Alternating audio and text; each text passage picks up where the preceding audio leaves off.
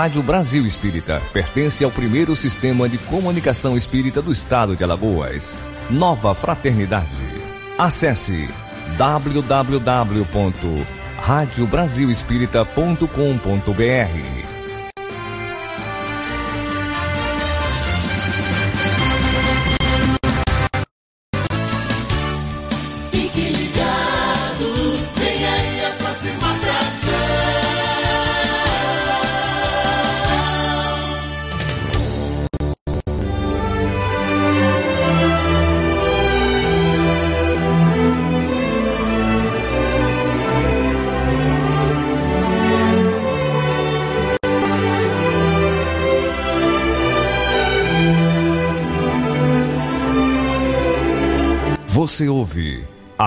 partir de agora, o programa Aprendendo com Jesus. Aqui, na Rádio Brasil Espírita. Apresentação: Alonso Filho.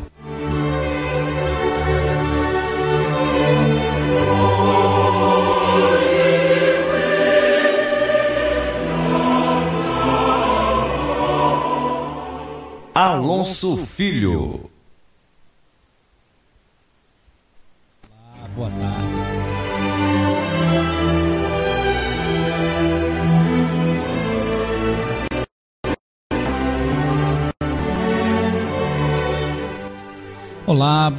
Tarde.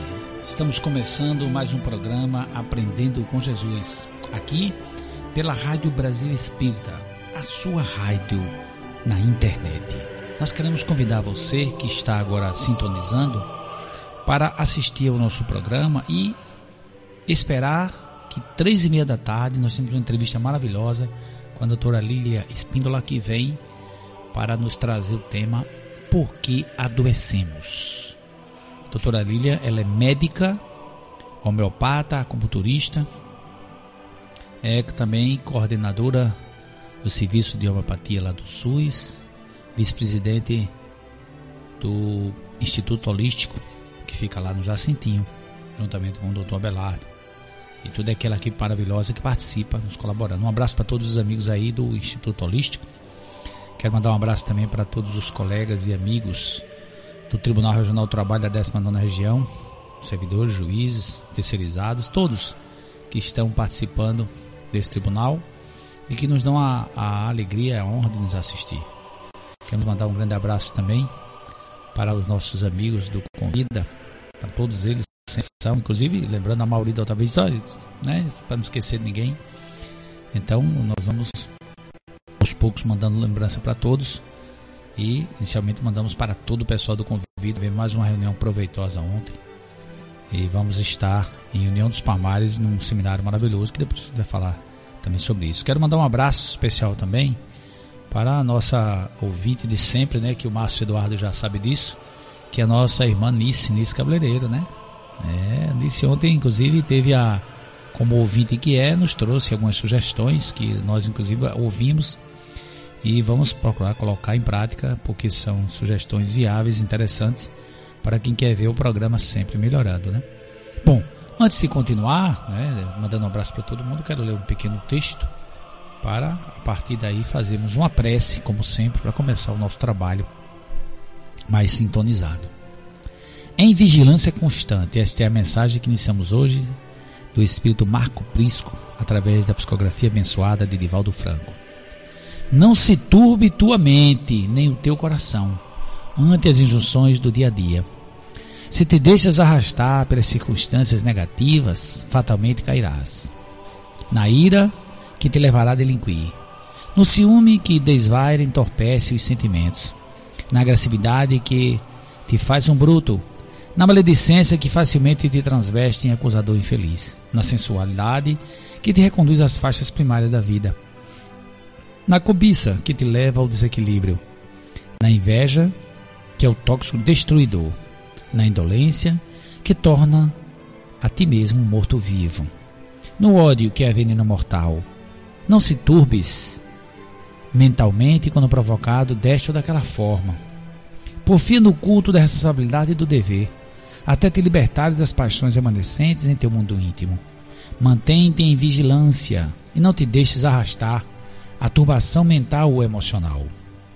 Essa é uma mensagem que nos leva a lembrar do nosso querido amado Mestre, Senhor Jesus, quando nos fala para orar e vigiar. Orar sempre, orar sempre, mas jamais deixar de vigiar, de vigiar o próprio comportamento, observar como é que nós estamos agindo. Por vezes, sejamos vigilantes, nós podemos ser surpreendidos por uma atitude impensada, por uma palavra que não devia ter sido dita, por uma falta de controle momentâneo, pela perda da paciência. E muitas vezes magoamos as pessoas. Então é importante que nós possamos estar vigilantes com as nossas atitudes. A palavra é muito forte, a palavra tem poder. Ela pode elevar, mas também ela pode derrubar. Ela pode acolher, mas também pode rejeitar. Ela pode nos agradar, mas também pode desagradar muito a nós e as pessoas. Então que nós possamos ter um pouco mais de cuidado com a palavra, mantendo sim, como diz o Marco Prisco, uma vigilância constante no nosso sentir, no nosso pensar e no nosso agir, para que nós possamos sempre estar conectados com Deus, com o Altíssimo. E neste momento eu quero convidar a todos os ouvintes do programa Aprendendo com Jesus para fazermos uma singela prece ao Criador. Senhor Deus do universo, Pai amado, agradecemos, Senhor, a oportunidade sagrada da vida, agradecemos por nos permitir estarmos existindo, estarmos vivendo, aprendendo a viver. Agradecemos, acima de tudo, por estarmos a cada dia com renovadas oportunidades de tornar a nossa vida melhor. Agradecemos a presença marcante e incondicional de nosso Senhor Jesus Cristo em nossas vidas, que nos norteia como bem disse ele, eu sou o caminho, a verdade e a vida. Ninguém vem ao Pai senão por mim. Precisamos nos sintonizar. E seguir a Jesus não é simplesmente proclamar que é cristão.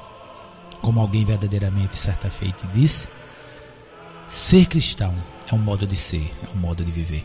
Que nós possamos no nosso dia a dia estarmos conectados com Jesus, mas muito mais na nossa atitude do que propriamente na nossa fala, simplesmente em que pesa a nossa palavra, poder ser a palavra doce, a palavra que acolhe, a palavra que levanta as pessoas, levanta o ânimo das pessoas.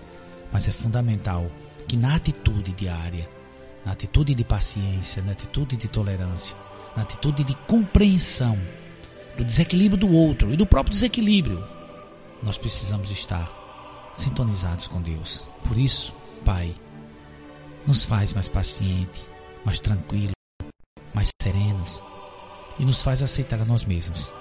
Abençoe este programa e a todos que ouvem, seja em Maceió, em Alagoas, no Brasil ou no mundo, para que nós possamos estar cada vez mais cumprindo o nosso papel na Terra, que é aprender a amar e evoluir. Nós queremos mais uma vez lembrar você, amigo da Rádio Brasil Espírito do programa Aprendendo com Jesus, que nós vamos ter daqui a pouco, às três e meia, uma entrevista com a nossa querida amiga Lilia Espíndola, médica, homeopata, acupunturista, vice-presidente do Instituto Holístico, estará conosco aqui para falar o tema Por que sofremos?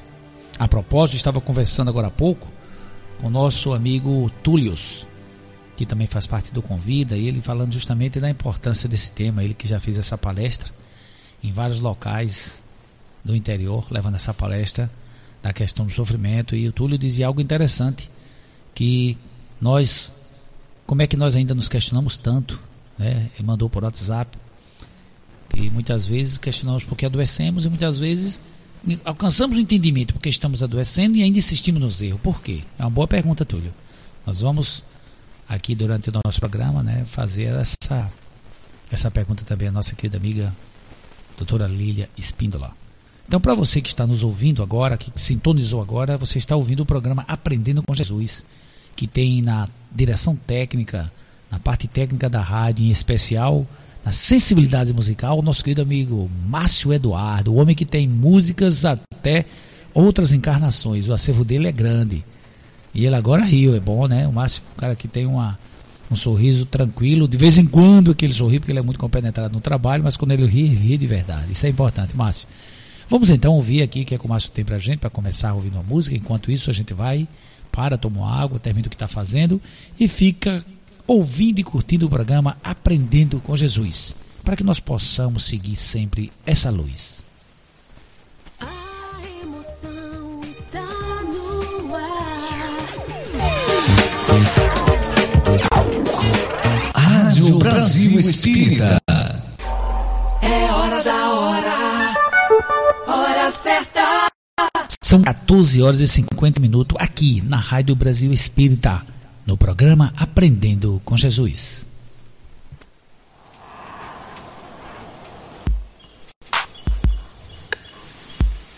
Jesus é o ar.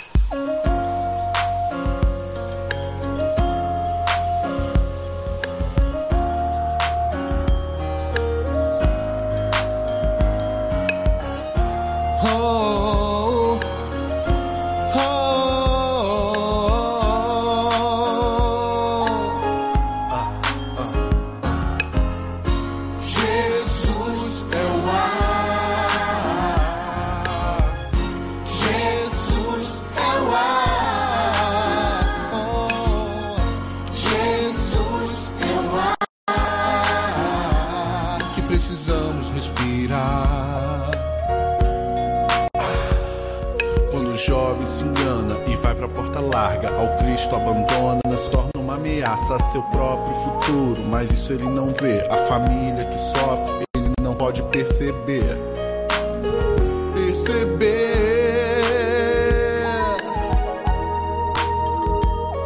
Amizades ruins pra influenciar obsessores a fim de desestabilizar. Reencarnou mais uma vez, levanta-te, anda. Agora é sua vez, o mestre te chama.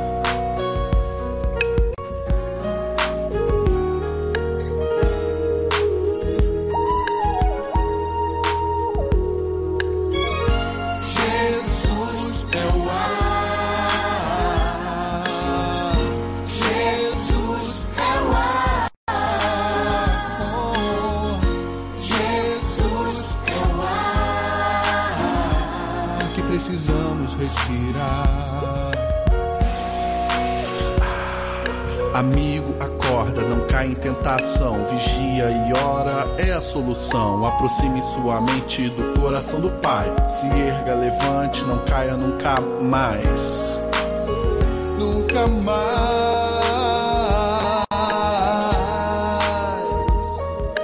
Ser sensual te faz sentir poder. O corpo te engana pra se arrepender.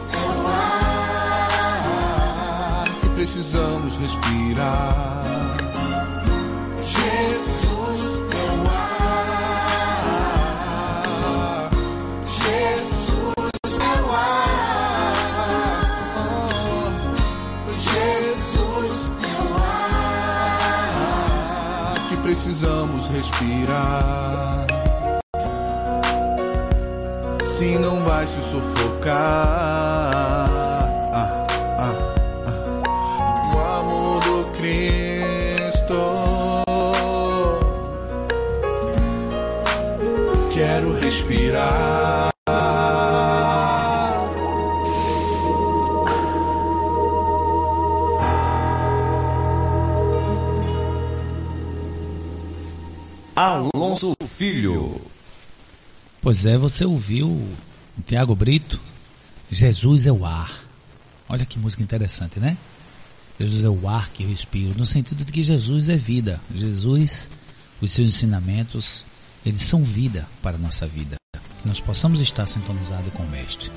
Eu quero também dar uma notícia aqui, Márcio Eduardo e ouvintes da, do programa Aprendendo com Jesus, que a Associação Jurídica Espírita do Estado de Pernambuco, ela está formatando um grupo de estudos, né? E no dia 21 de setembro, o grupo de estudos de 2014 vai reunir lá na, fe- na sede da Federação Espírita de Pernambuco em Recife.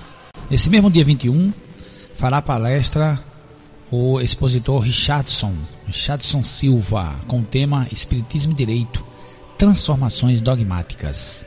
Então, se você puder comparecer no dia 21 de setembro de 2014, o grupo de estudos 2014 da Associação Jurídico Espírita do Estado de Pernambuco estará fazendo reuniões aí na sede da federação. E nesse dia 21 vai ter a palestra do Richardson Silva, Espiritismo e Direito, Transformações Dogmáticas. É uma informação que nós queremos que você, se possível, repasse para as pessoas com quem você convive, porque são notícias que a gente precisa divulgar para trazer também novidades, porque o direito, que é uma ciência de adaptação social, como dizia o Pontes Miranda, ele começa a ganhar uma dimensão muito maior quando nós começamos a observar o ser humano integral, não apenas corpo e mente, mas também corpo, mente e alma, ou seja, o espírito que atua através da mente e do corpo.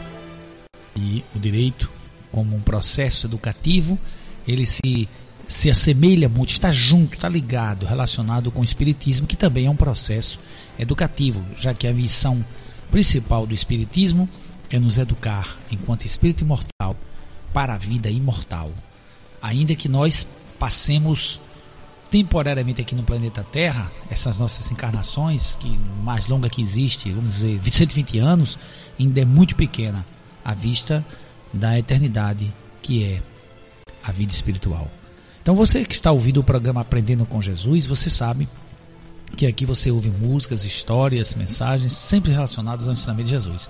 E hoje nós queremos, logicamente, você ouvinte, você que está aí agora nesse momento assistindo ao nosso programa, assistindo ao nosso programa, você vai estar agora no Evangelho segundo o Espiritismo. Nós vamos pegar um tema que eu acho importante, que é falar sobre a fé.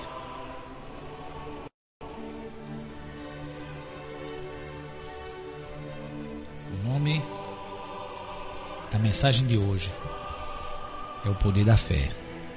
O capítulo A fé transporta montanhas. Capítulo 19 do Evangelho segundo o Espiritismo. E o poder da fé é o título da mensagem.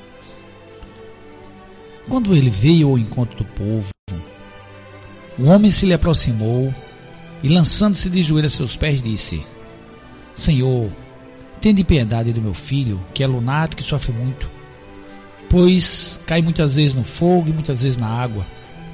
Apresentei-o aos teus discípulos, mas eles não puderam curar. Jesus respondeu, dizendo: Ó oh, raça incrédula e depravada, até quando estarei convosco? Até quando vos sofrereis? Trazei-me aqui esse menino. E tendo Jesus ameaçado o demônio, este saiu do menino, que no mesmo instante ficou são.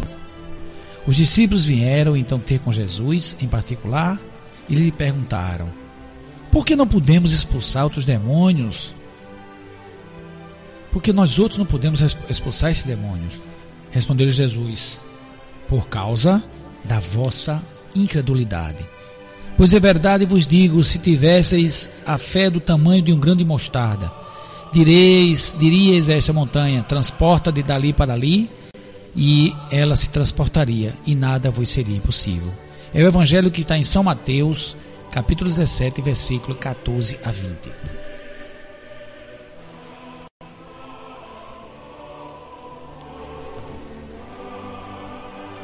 Bom, comentário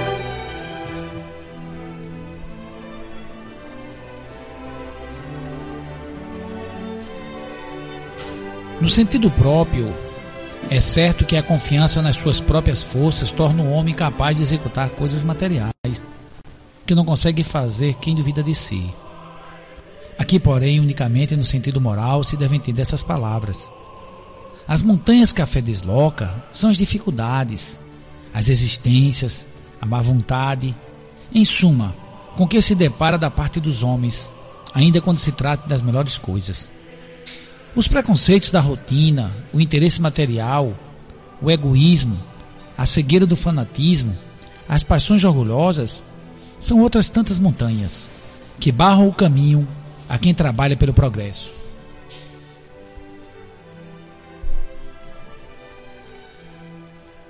A fé robusta dá perseverança. A energia e os recursos que fazem se vencer os obstáculos, assim nas pequenas coisas que nas grandes. Da fé vacilante resultam a incerteza e a hesitação de que se aproveitem os adversários que se tem de combater. Essa fé não procura os meios de vencer, porque não acredita que possa vencer. Noutra acepção, entende-se como fé a confiança que se tem na realização de uma coisa, a certeza de atingir determinado fim. Ela dá uma espécie de lucidez que permite se veja em pensamento a meta que se quer alcançar e os meios de chegar lá. De sorte que aquele que possui caminha, por assim dizer, com absoluta segurança. Num ou no outro caso, como qualquer uma, qualquer tipo de fé das mencionadas antes, se dá lugar a que se executem grandes coisas. A fé sincera é sempre calma, faculta a paciência que sabe esperar, porque tendo seu ponto de apoio na inteligência e da compreensão das coisas, tem certeza de chegar ao objetivo visado. A fé vacilante sente a sua própria fraqueza. Quando a estimula o interesse, torna-se furibunda e julga suprir com violência a força que lhe falece. A calma na luta é sempre um sinal de força e de confiança. A violência, ao contrário, de fraqueza e duvida de si mesmo. Cumpre não confundir a fé com presunção.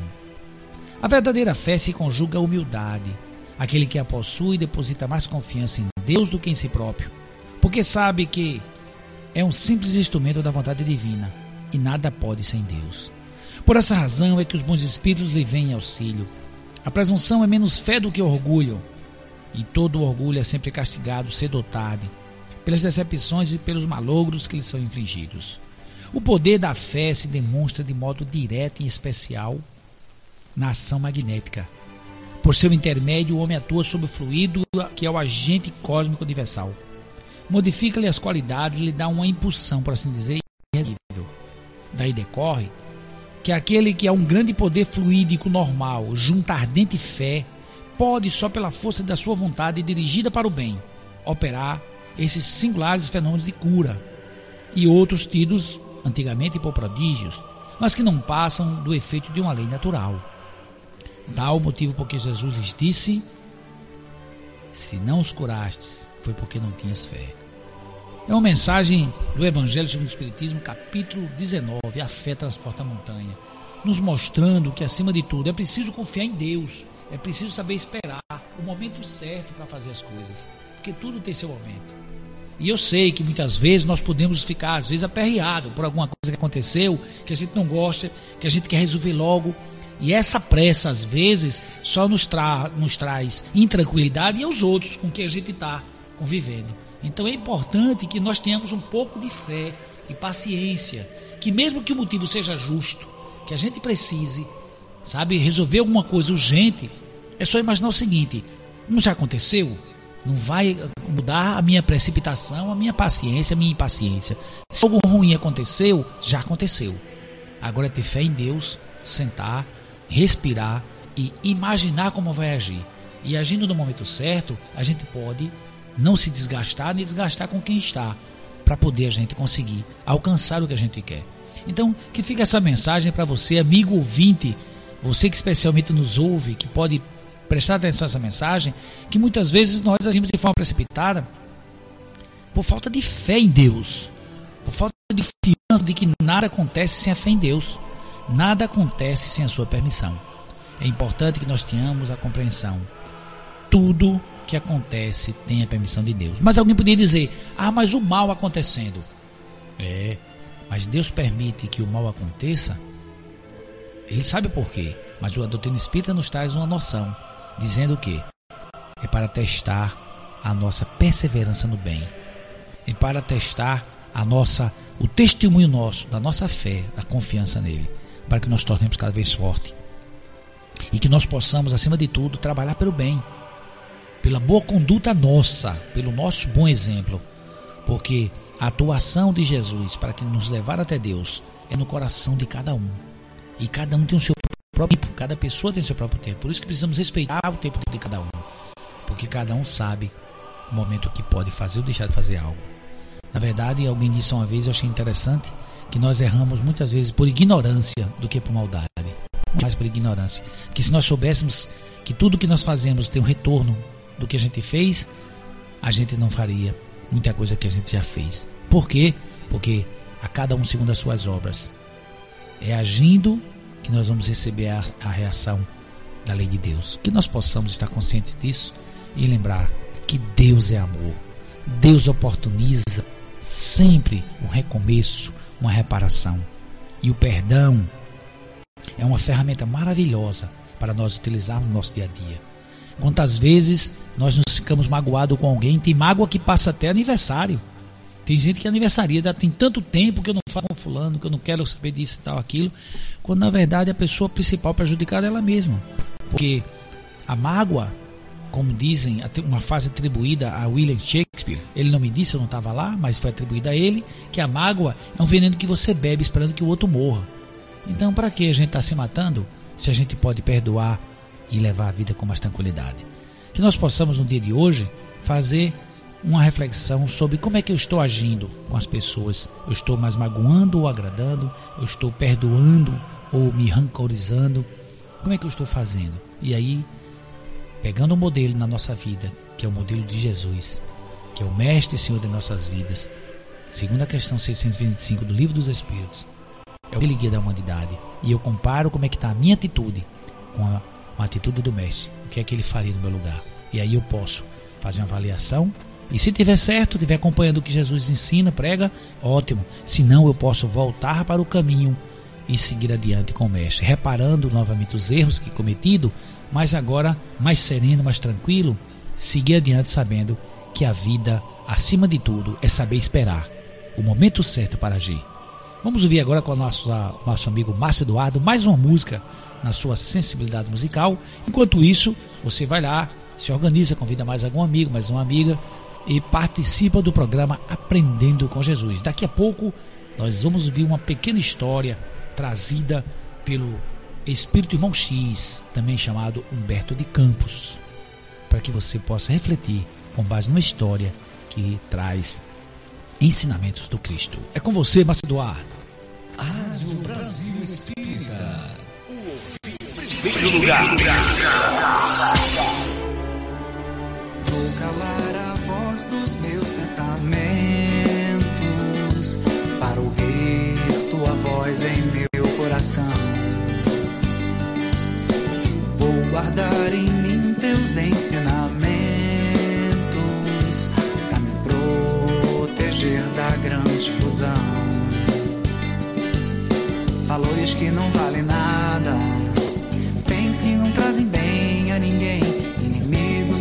casa, nos lares que montamos também.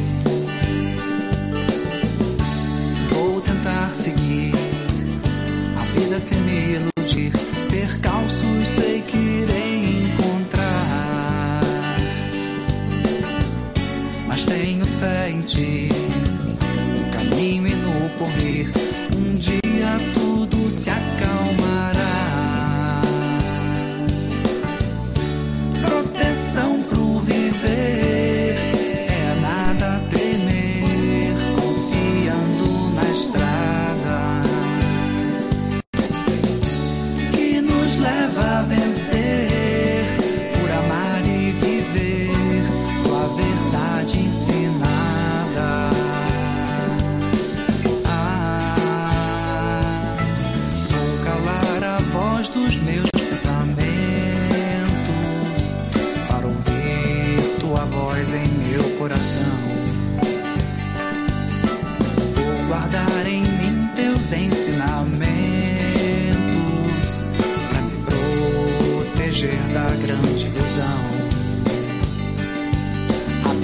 É uma cilada para aquele que enxerga pouco além. Com a morte a vida não se acaba.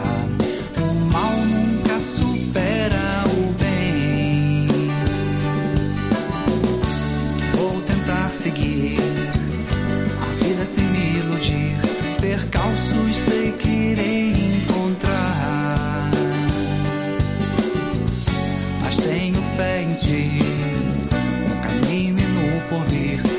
dia. tudo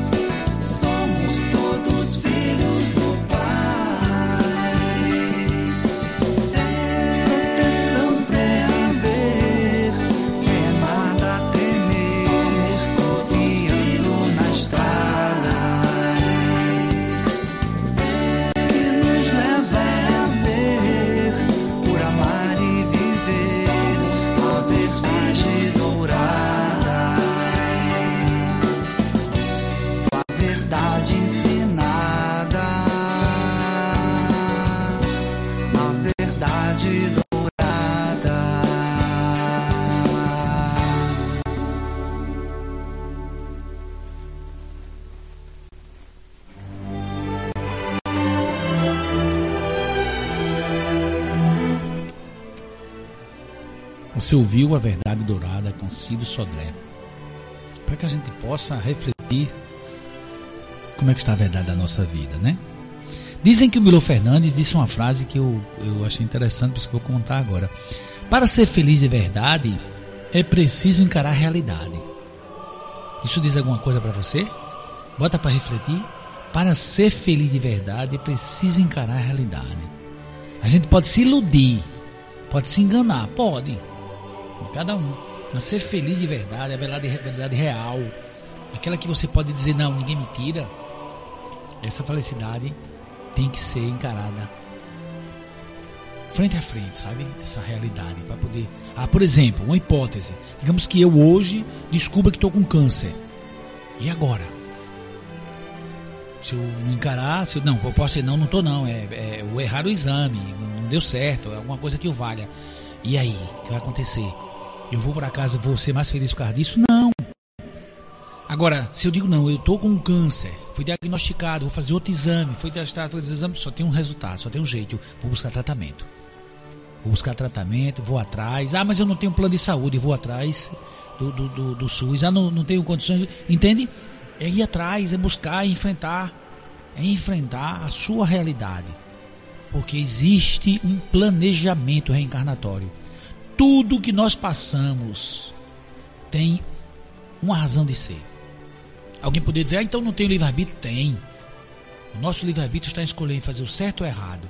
Porque muitas vezes planejamos na nossa reencarnação. Eu vou chegar lá, vou ser um pai de família, vou cuidar dos filhos, ser atencioso. Chega aqui, quer viver na balada, quer viver curtindo. Não porque a vida é uma só, a vida acaba logo, e não é assim. A vida é uma só, sim, porque a vida é imortal é do espírito, mas as existências são várias. E a cada existência a gente tem que procurar fazer o melhor. Então, o ideal é encarar a realidade. Não é fácil, meu irmão. Não é fácil, minha irmã mas é preciso encarar a realidade para ser feliz de verdade. Nós queremos agora também trazer para você mais uma notícia, né? É, vai ter a confraternização das Juventudes Espíritas do Distrito Federal. A confraternização, você de Brasília que está aí nos ouvindo do Distrito Federal, anote aí na sua agenda, hein? No dia 14 de setembro em Brasília, haverá a confraternização das Juventudes Espíritas do Distrito Federal. O tema abordado será o jovem do bem. 150 anos do Evangelho segundo o Espiritismo. A confraternização é realizada pela Federação Espírita do Distrito Federal. Inscrições e mais informações www.fedf.org.br. Vou repetir: www.fedf.org.br. Mas se você não anotou, ficou trabalhoso, a minha linguagem não foi clara, você bota no Google Federação Espírita do Distrito Federal e você vai localizar, logicamente, a confraternização das Juventudes Espíritas do Distrito que vai ser realizada no dia 14 de setembro. Bote aí na sua agenda. Tá bom? Aqui no programa Aprendendo com Jesus, você também vai começar a partir de hoje a ter informes dos eventos, das situações que estão acontecendo aí, para que você vá se agendando, se programando, né? Inclusive, nós teremos agora, no dia 29, 30 e 31, aqui em Alagoas, né? Aqui em Alagoas, nós teremos é, o, um grande seminário promovido pela Aliase, que é a liga né, da, do pessoal da universidade, da área de saúde e espiritualidade. É a, é a liga que está buscando juntar o acadêmico com a espiritualidade. Daqui a pouco gente vai trazer mais informações para você. Anota na sua agenda, é 29, 30 e 31. Inclusive, é, nós vamos ter palestra nesse dia, vai ter inclusive palestrante, um dos palestrantes desse seminário, desse grande encontro, desse evento vai ser o Dr. Gerardo Campana, que vai estar aqui conosco, participando dessa da entrevista no dia 29, que é quando, inclusive, à noite vai ser iniciado esse seminário, ok?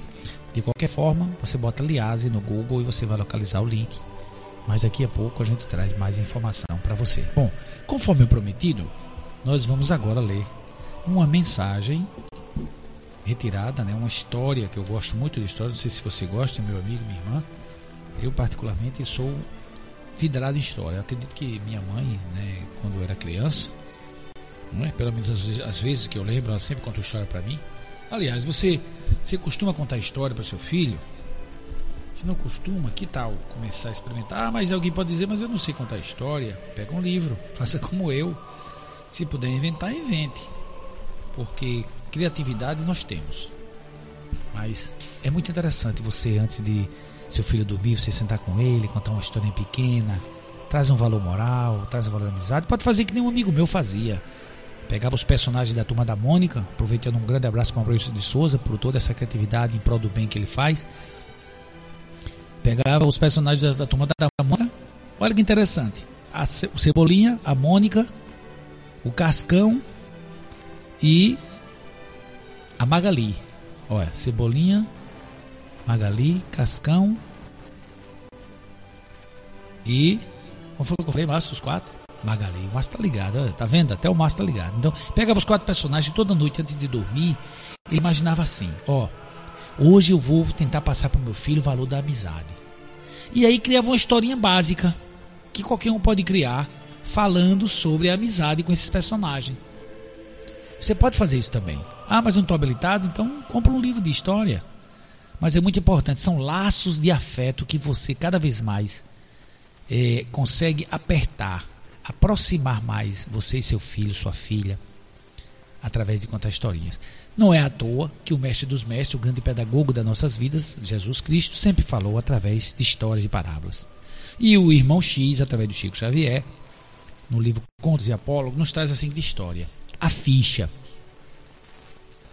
João Mateus, distinto pregador do Evangelho na série espírita, na noite em que atingiu meio século de idade no corpo físico, depois de orar enternecidamente com os amigos, foi deitar-se.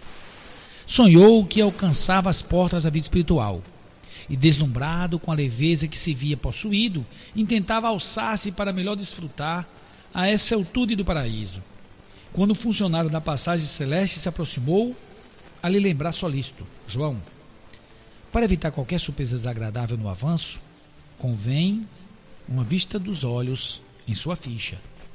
E o viajante recebeu o primoroso documento, em cuja face leu espantadiço: João Mateus. Ficha do João, João Mateus. Renascimento na Terra em 1904. Berço manso. Pais carinhosos e amigos. Inteligência preciosa. Cérebro claro. Instrução digna. Bons livros. Juventude folgada. Boa saúde invejável na noção de conforto, sono calmo, excelente apetite, seguro abrigo doméstico, constante proteção espiritual. Nunca sofreu acidentes de importância. Aos 20 anos de idade, empregou-se no comércio. Casou-se aos 25 anos de idade, em regime de escravização da mulher. Católico romano até os 26. Presenciou, sem maior atenção, 672 missas aos 27 se transferiu para as fileiras espíritas. Compareceu a 2.195 sessões de espiritismo sob a invocação de Jesus. Realizou 1.602 palestras e pregações doutrinárias. Escreve cartas e páginas comoventes. Notável narrador. Polemista cauteloso, quatro filhos, boa mesa em casa. Não encontra tempo para auxiliar os filhos na procura do Cristo. Efetuou 106 viagens de repouso e distração grande intolerância para com os vizinhos, refratário a qualquer mudança de hábitos para a prestação de serviço aos outros. Nunca percebe se ofende o próximo através da sua conduta, mas revela extrema suscetibilidade ante a conduta alheia. Relaciona-se tão somente com amigos do mesmo nível. Sofre horror às complicações da vida social, embora destaque incessantemente o imperatismo da fraternidade entre os homens. Sabe se defender com esmero em qualquer problema difícil Além dos recursos naturais que lhe renderam respeitável posição e expressivo conforto doméstico, sob o constante amparo de Jesus, através dos múltiplos mensageiros, conserva imóveis, bens imóveis no valor de 600 mil cruzeiros e guarda em conta de lucro particular a importância de 302 mil cruzeiros. Para Jesus, que o procurou na pessoa de um mendigo, de necessitado e doente, deu durante toda a vida 90 centavos. Para cooperar no apostolado do Cristo, já ofereceu 12 cruzeiros em obras de assistência social. Débito. Pontinhos, pontinhos, pontinhos. Quando ia ler o item referente às próprias dívidas, fortemente impressionado, João acordou. Era manhãzinha. À noite, bem-humorado, reunia seus companheiros, relatando-lhes a ocorrência. Estava transformado, dizia. O sonho lhe modificara o modo de pensar. Consagrar-se-ia doravante ao trabalho mais ativo no movimento espírita. Pretendia se renovar por dentro. Reunia agora palavra e ação. Para isso, achava disposto, achava-se disposto a colaborar substancialmente na construção um lar destinado à recuperação de crianças desabrigadas, que desde muito desejava socorrer. A experiência daquela noite, inesquecível, era de certo um aviso precioso. E sorridente, despediu-se dos amigos do ideal, solicitando um encontro para o dia seguinte. Esperava assentar as bases da obra que se propunha levar a efeito.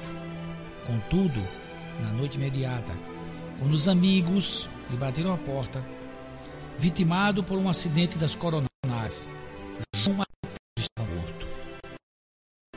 João Mateus estava morto.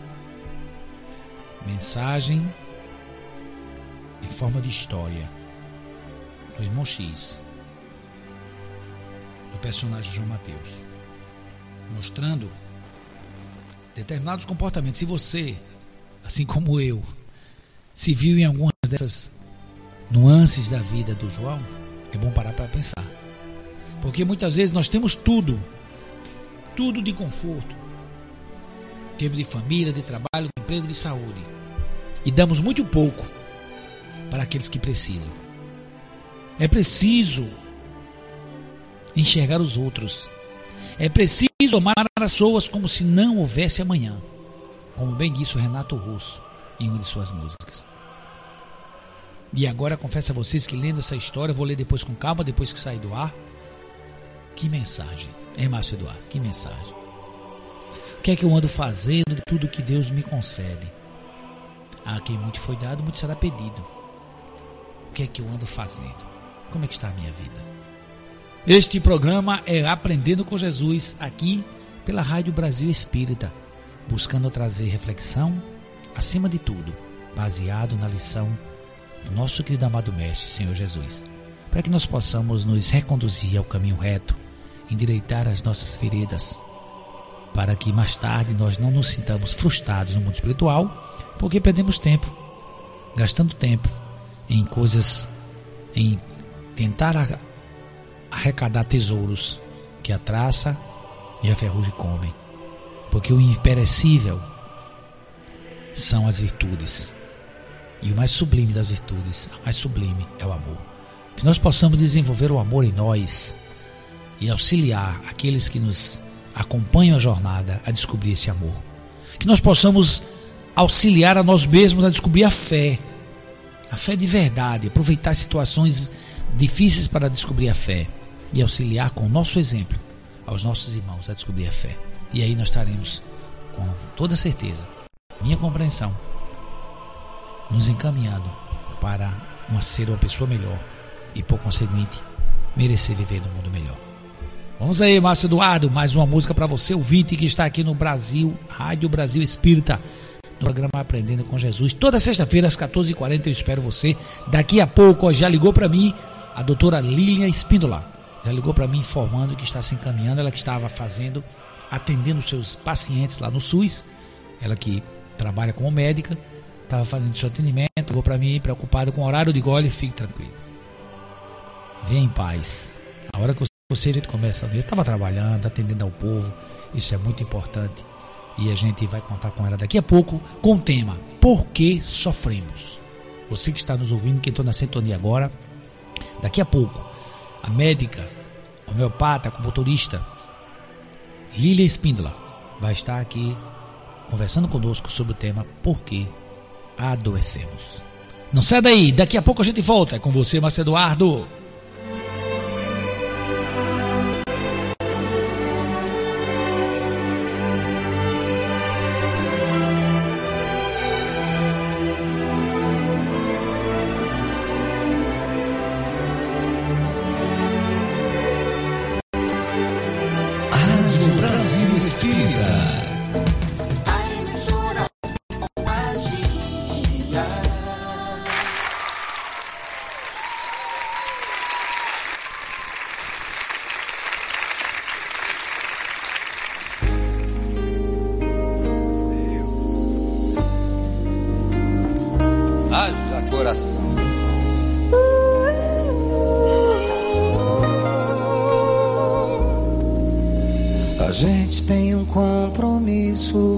Verdade. Não dá mais pra ficar brincando de viver. Tô muito afim da minha verdadeira identidade. Bateu em mim uma vontade de me conhecer. A gente tem um compromisso com a vida. E a gente não desvenda o seu mistério. Parece muita ousadia, muita pretensão. Mas é meu coração quem pede, eu tô levando a sério. Quero saber de onde eu venho. Quero saber pra onde eu vou. Não posso passar pela vida sem saber quem sou. Nem pensar. Quero não. sentir dentro de mim todo o universo em ação. Quero sentir o amor profundo no meu coração.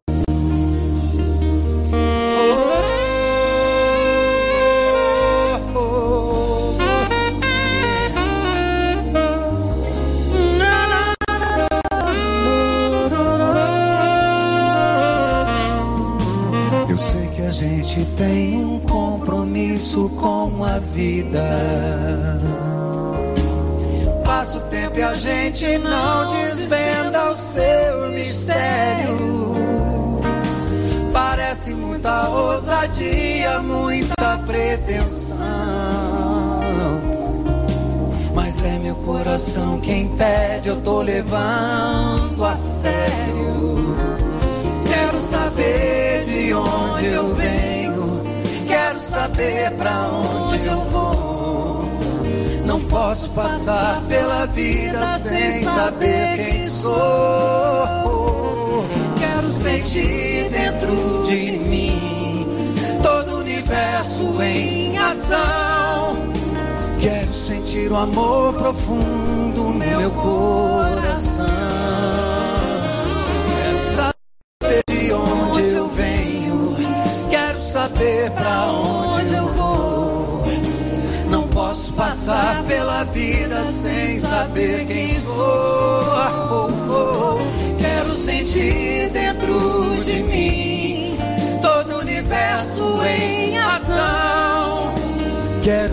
sentir o amor profundo no meu coração. No meu coração.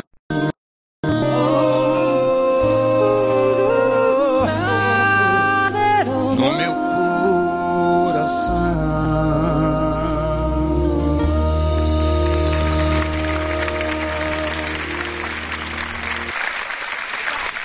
Alonso Filho.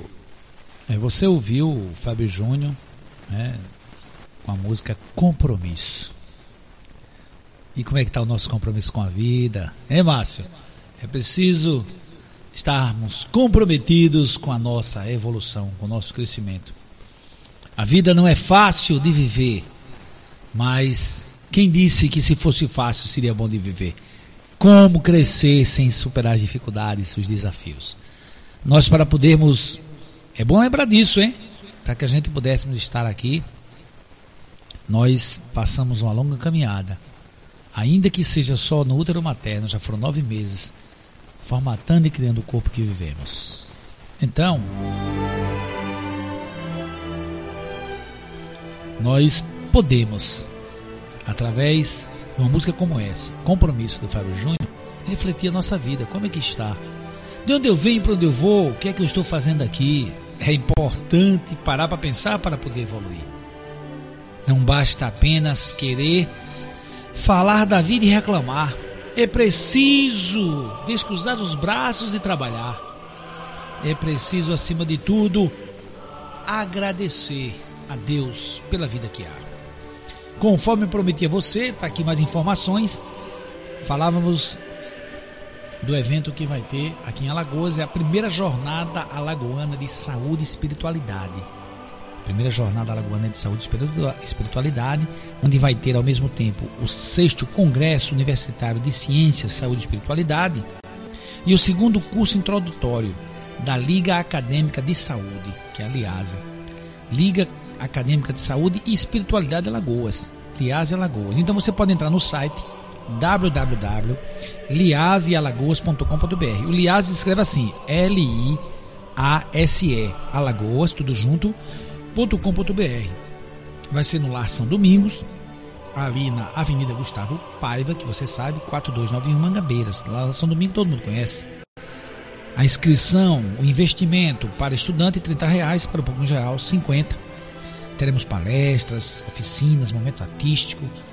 Na verdade, vai ser um grande evento em que a Aliase, em parceria com a AME, a AME Alagoas, a Associação Médico Espírita do Estado de Alagoas, estará patrocinando. Então anote na sua agenda, dia 29, 30 e 31 de agosto agora, de 2014, é uma sexta, sábado e domingo, nós teremos a primeira jornada alagoana de saúde e espiritualidade. Você entra no site www.liasealagoas.com.br, faz a sua inscrição e pega maiores detalhes. Um dos palestrantes já esteve aqui, que é o nosso querido amigo Ricardo Santos, como outro que estará aqui, que é o meu amigo Gerardo Campana, doutor Gerardo Campana, que vai estar aqui dia 29, conversando conosco, trazendo todo o seu conhecimento, a sua informação, não apenas da parte psicológica, psiquiátrica, toda a sua parte terapêutica mas também o seu conhecimento espírita e de ser humano, né? Estou Gerardo que é uma pessoa realmente muito agradável, gente boa, sempre colocando através dos seus ensinamentos, das suas formas bem humorada de ensinar, nos colocando para pensar e, se quisermos, melhorar, ok? Então, tá anotado. Nós já estamos aguardando, já recebemos a confirmação, a doutora Lília Espíndola médica homeopática motorista, vai vir aqui falar na nossa entrevista, no nosso programa de hoje, aqui pela Rádio Brasil Espírita. Sim, eu quero aproveitar e mandar um abraço também para Cláudia, né? Lá de São Paulo. Muitas vezes eu faço o programa aqui. É, mandar um abraço para nossa amiga Cláudia e também para o nosso amigo Túlio Zaguiar, né? Gente boa. Já mandou para mim, disse, mandou por WhatsApp, né? que vai mandar uma palestra para mim, que eu pedi a ele, né? Por que sofremos? Palestra que ele já fez pelo interior. Um grande abraço, Túlio. Um grande abraço, Túlio, Érica, Aline, Anderson, Lanusa, Nilce, Clodoaldo, Amauri, Isabela, Felipe, Sandro, Denilson, Daniel, essa turma toda boa que tá por aí, a Sandra também, Cássia, toda essa turma que faz parte do Comitê Alagoano em Defesa da Vida, o convida. Um grande abraço. E se porventura eu esqueci de alguém no WhatsApp, reclame comigo que é para poder lembrar, porque é muita gente, cada vez mais está congregando mais gente. Estamos juntos participando desse grande trabalho, vamos estar em união fazendo um grande seminário em defesa da vida. Bom, enquanto a doutora Lília chega, nós vamos pegar aqui mais uma mensagem que é do livro Desperte e Seja Feliz. Desperte e Seja Feliz do espírito Joana de Ângeles através da, da psicografia de Divaldo Franco. E o tema que nós vamos ler: comportamento. Anote aí, hein? Comportamento. É o tema que nós vamos ler agora, tratar para nossa reflexão. Exterioriza-se o mundo mental, suas aspirações, conflitos, necessidades, no comportamento do indivíduo, definindo-lhe a estrutura moral e o nível de discernimento da consciência. Quando ele estagia nas faixas mais primárias da evolução, suas paixões se apresentam brutais, imediatistas, desenvolvendo reações agressivas, manifestações egoístas e perturbadoras para o grupo social, no qual se situa.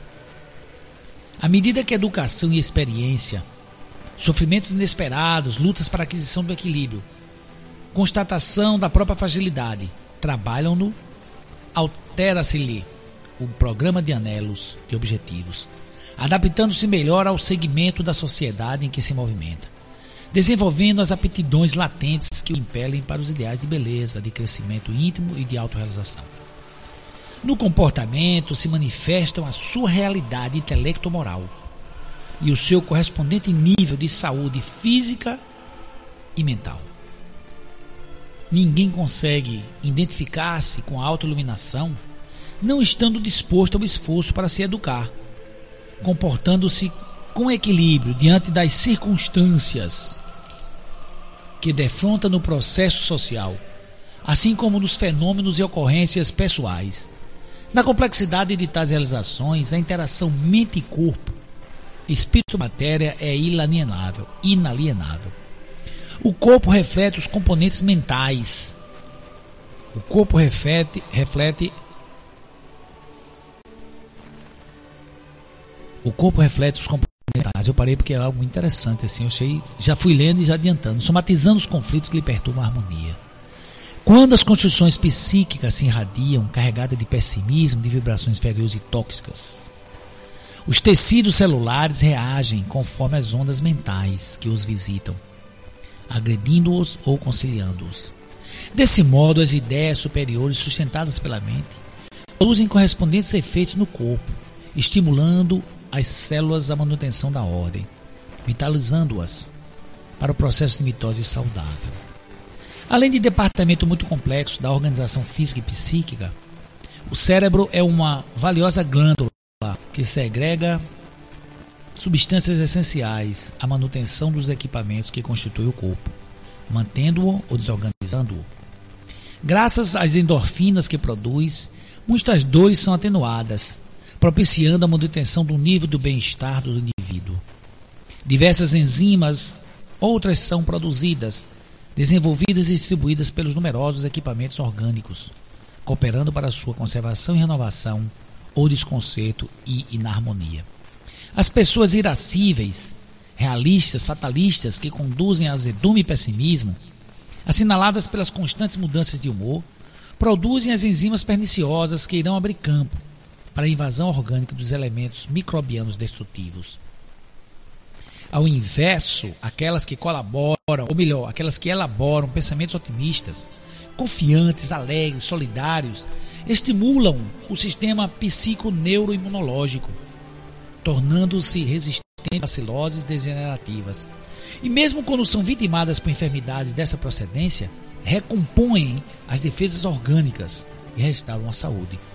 O comportamento depressivo, como o ansioso, responde por muitos outros distúrbios de consequências lamentáveis para o ser humano.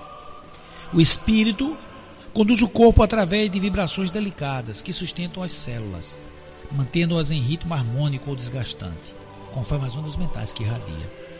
Para que o comportamento alcance o ponto ideal, que faculta resultados felizes, é indispensável o cultivo de pensamentos edificantes, propiciadores da disciplina interior, através da qual se exteriorizam em hábitos equilibrados, fomentadores de saúde e de alegria, da alegria de viver.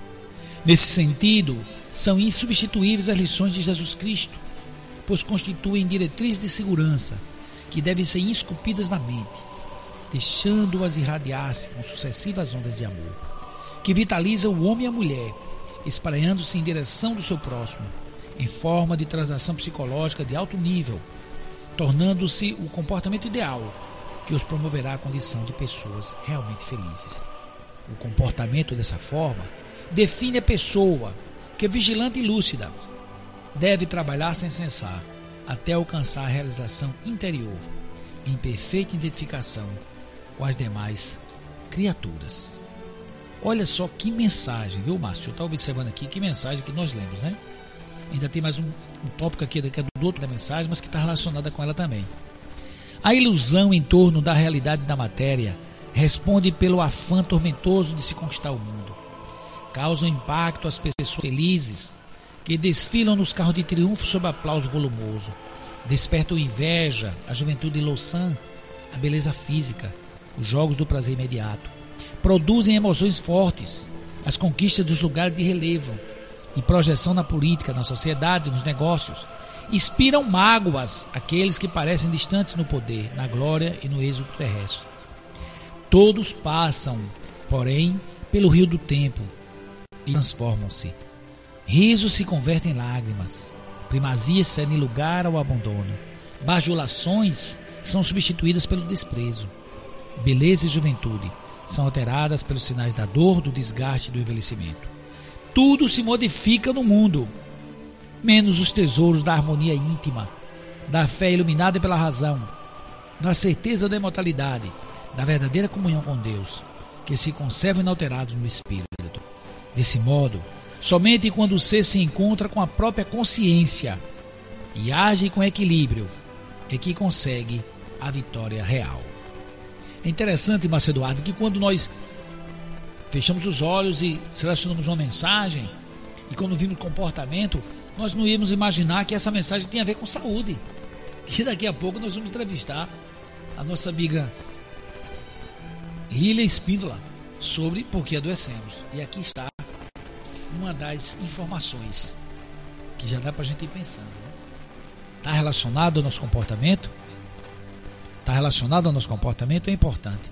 Nós temos uma mensagem aqui que o nosso amigo Márcio Eduardo trouxe, né? O Denilson, Denilson entrou em contato com ele, logicamente. Aqui é assim, ó, interação total o tempo todo. Denilson, um grande abraço, querido. Abraço aí para Meire, para todo mundo, para a galera toda da sua família, tudo gente boa. Seus pais. Denilson falou que também vai fazer uma palestra nesse congresso. Ah, rapaz, aqui, e o pecador aqui não, não fala. Perdão, Denilson, é porque realmente aqui eu peguei só o banner e não tem os palestrantes, mas vai ser muita honra, porque eu vou assistir esse congresso e vou ter o prazer de assisti-lo também. Um grande abraço então para o meu amigo Denilson. Com certeza, é interessante, né, Márcio, que o Denilson é daquelas pessoas que ela, ele está sempre conectado com o que tem de bom acontecendo. Né? Quando não está fazendo palestra, está assistindo. Isso é muito bom. Denilson, um grande abraço, um abraço ao Ricardo, a toda a equipe aí da, da AME Alagoas, da Aliás Alagoas também, que está fazendo essa primeira jornada de saúde e espiritualidade. Primeira jornada lagoana de saúde e espiritualidade. Um grande abraço. Daqui a pouco vai estar aqui uma amiga sua, viu, Denilson? Abraço para você, abraço para todos que nos ouvem até agora. Estão participando, assistindo nosso programa. Abraço a todos os meus familiares e amigos, né? A minha subia Andresa disse que assistiu o programa pelo celular. Mandar um abraço para ela. Andresa, um abraço. Espero que você esteja assistindo. A minha filha Caroline, que está lá em Pernambuco, junto com o meu querido amigo Igerro Deninho. A Ingrid, mãe da Luna, junto com Aleph e toda a galera. Um abraço para todo mundo. Um abraço para minha amada também, lógico, né?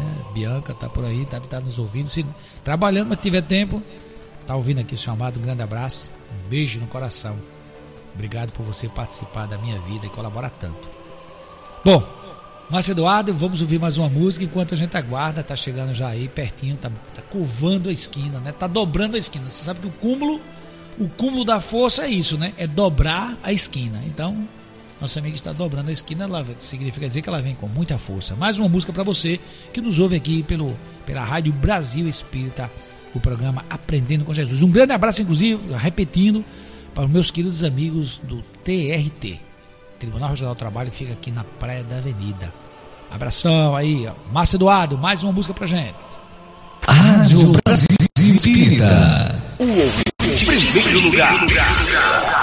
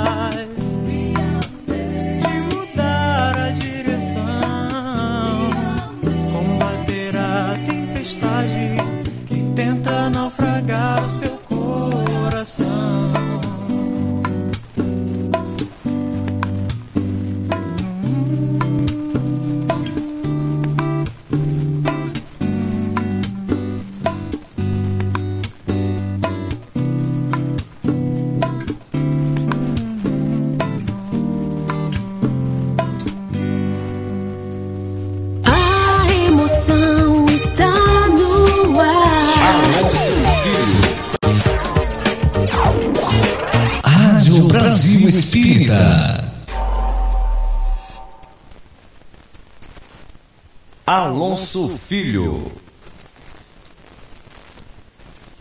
Alô, boa tarde. Eu parei assim, pessoal, que está me ouvindo na rádio agora, o Rádio Brasil Espírita. Desculpa, é porque chegou a minha amiga Lilian Espíndola agora e eu tive que parar para, né? Chegou na correria e tal, naquela pressa, estava atendendo os pacientes. Eu disse, olha, fique tranquila, que o mais importante é você estar aqui encarnada.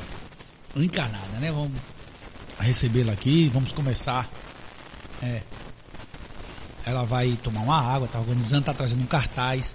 E nesse caso nós vamos ler, enquanto ela vai tomar água e voltar aqui, nós vamos ler, né? Já que o Denilson falou do cartaz, eu vou entrar para ler os palestrantes. Antes disso, quero mandar um abraço pro Amauri e o Túlio, eles estão juntos, né? A duplinha aí, dupla muito feliz de amigos. Um abraço para você. Novamente quero lembrar e agradecer a minha amiga Nice pelas sugestões que nos trouxe. Muito interessante para o nosso programa. Espero já estar colocando em prática, minha amiga Nice. Um grande abraço. Primeira jornada de saúde, primeira jornada alagoana de saúde e espiritualidade. Como nós já falamos. Inclusive aqui informam esse curso introdutório que vai ter, além do congresso, do sexto congresso universitário de ciência, saúde e espiritualidade, também nessa jornada alagoana vai ter o segundo curso introdutório da Liga Acadêmica de Saúde e Espiritualidade Alagoas. E há uma informação que existe sete vagas para novos membros da Liase Alagoas. Local Lar São Domingos, de 29, 30 e 31 de agosto de 2014. Teremos ambientes simultâneos, oficinas, apresentação de banner, livraria, e você já vai. Aí vem os palestrantes, é interessante, hein?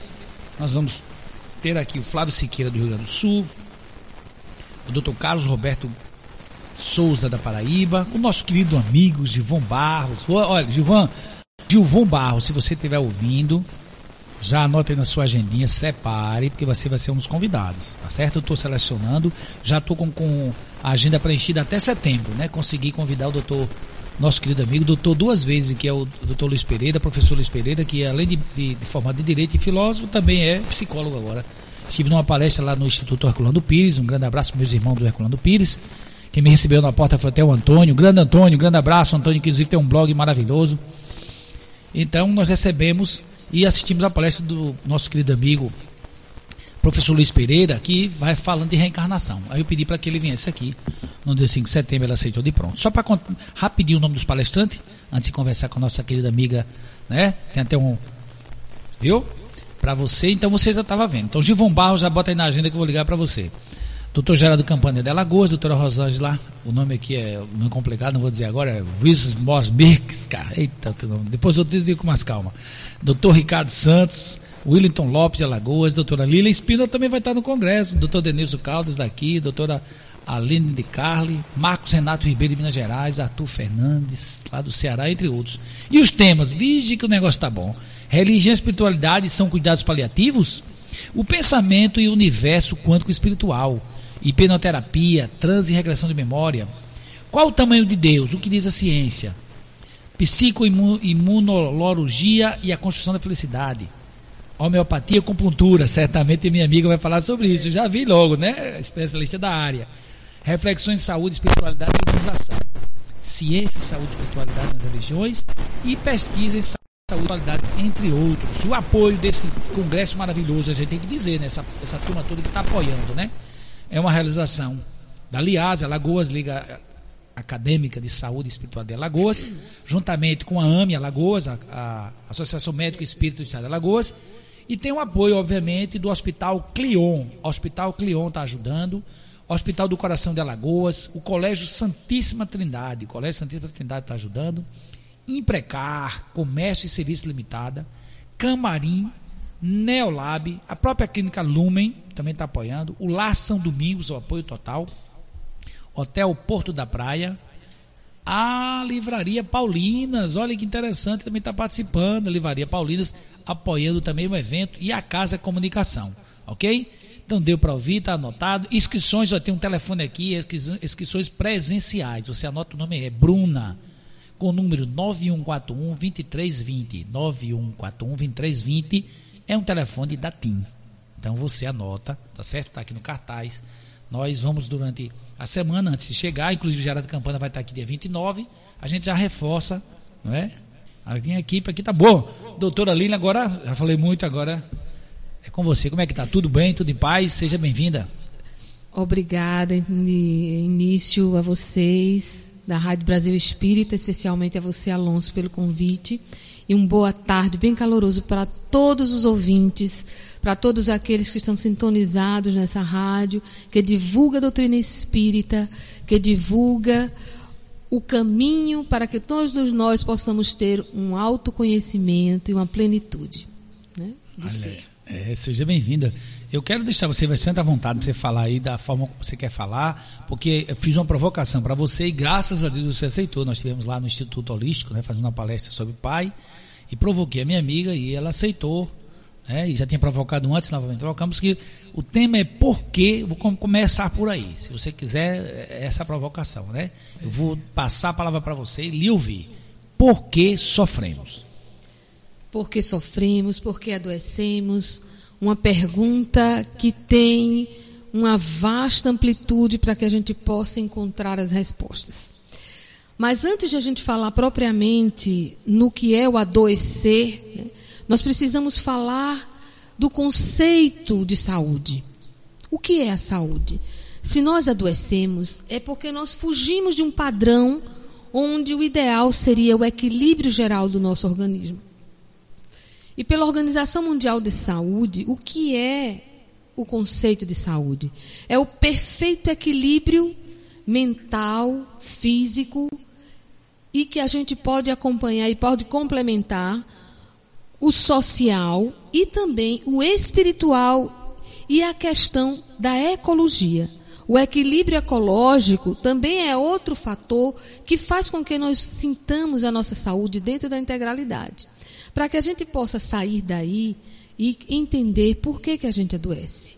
O outro fator importante para que a gente saiba das causas profundas das doenças é exatamente entender o ser humano não apenas como esse conjunto de células que são mais de 70 trilhões de células no nosso corpo físico, mais de 100 bilhões de neurônios funcionando né, no nosso cérebro ativando todas as funções do nosso organismo, não é apenas isso o que somos, esse conjunto de células e de órgãos, mas somos muito mais. Somos, a gente poderia dizer, um ser espiritual. Um ser que, segundo a doutrina espírita, nos seus estudos, na sua codificação, nas suas obras subsidiárias, nos traz que somos um ser também energético. Um ser que intermedia o corpo físico e o espírito, que é a mente e a consciência. No entanto, a gente precisa entender como isso funciona. Se eu adoeço, de onde vem esse comando? Esse comando vem exatamente, sabedores que somos, dessa trilogia de corpo físico, corpo energético ou corpo espiritual e espírito.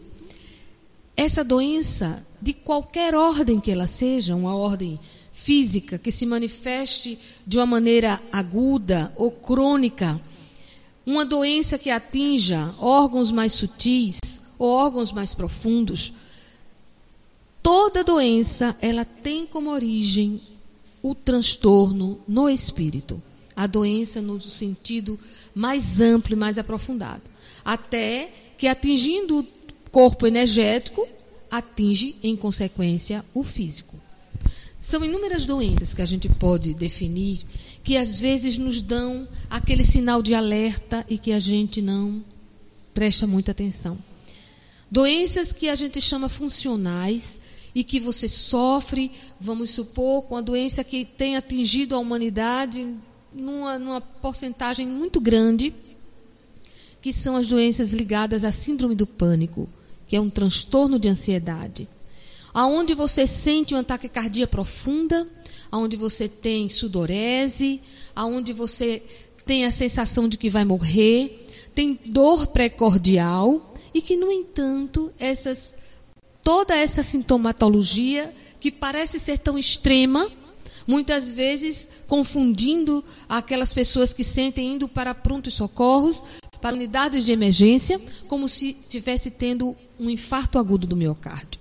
No entanto, ao fazer-se os exames laboratoriais, as dosagens de enzimas específicas para o infarto do miocárdio, o eletrocardiograma, o ecocardiograma, vê-se que não existe nada de material. Não existe nada laboratorial que justifique aqueles sintomas. Então o médico chega a você e diz: olhe, você não tem nada. Você não tem nada. Você procure um cardiologista, porque você está com taquicardia para avaliar. O cardiologista avalia tudo e chega para você e diz: Você não tem nada. E aí chega finalmente um médico que diz assim: Olhe, eu acho que é interessante você procurar um psiquiatra. Aí os psiquiatras se queixam quando a gente brinca com eles, porque eles dizem assim: acaba que nós somos aquele especialista que é especialista da doença das pessoas que não têm nada. e que na verdade tem tudo. Porque se a gente quer saber de onde a doença se origina, a gente tem que buscar o ser sutil, o self, que é o espírito e a alma. Segundo Emmanuel, só para a gente concluir essa parte, Emmanuel, um autor espiritual que psicografou muitas obras através de Chico Xavier, ele nos diz que a doença é um escoadouro da nossa alma. Então tenhamos a certeza de que para a gente recuperar a saúde, para termos uma rigidez, para termos um equilíbrio, com certeza será importante a gente tomar conta da nossa alma. É interessante, viu, Lili? Eu, eu pedi assim só para perguntar a você, assim, porque você, nessa, nessa sua explanação inicial, você traz a importância de a gente lembrar da tríade que somos.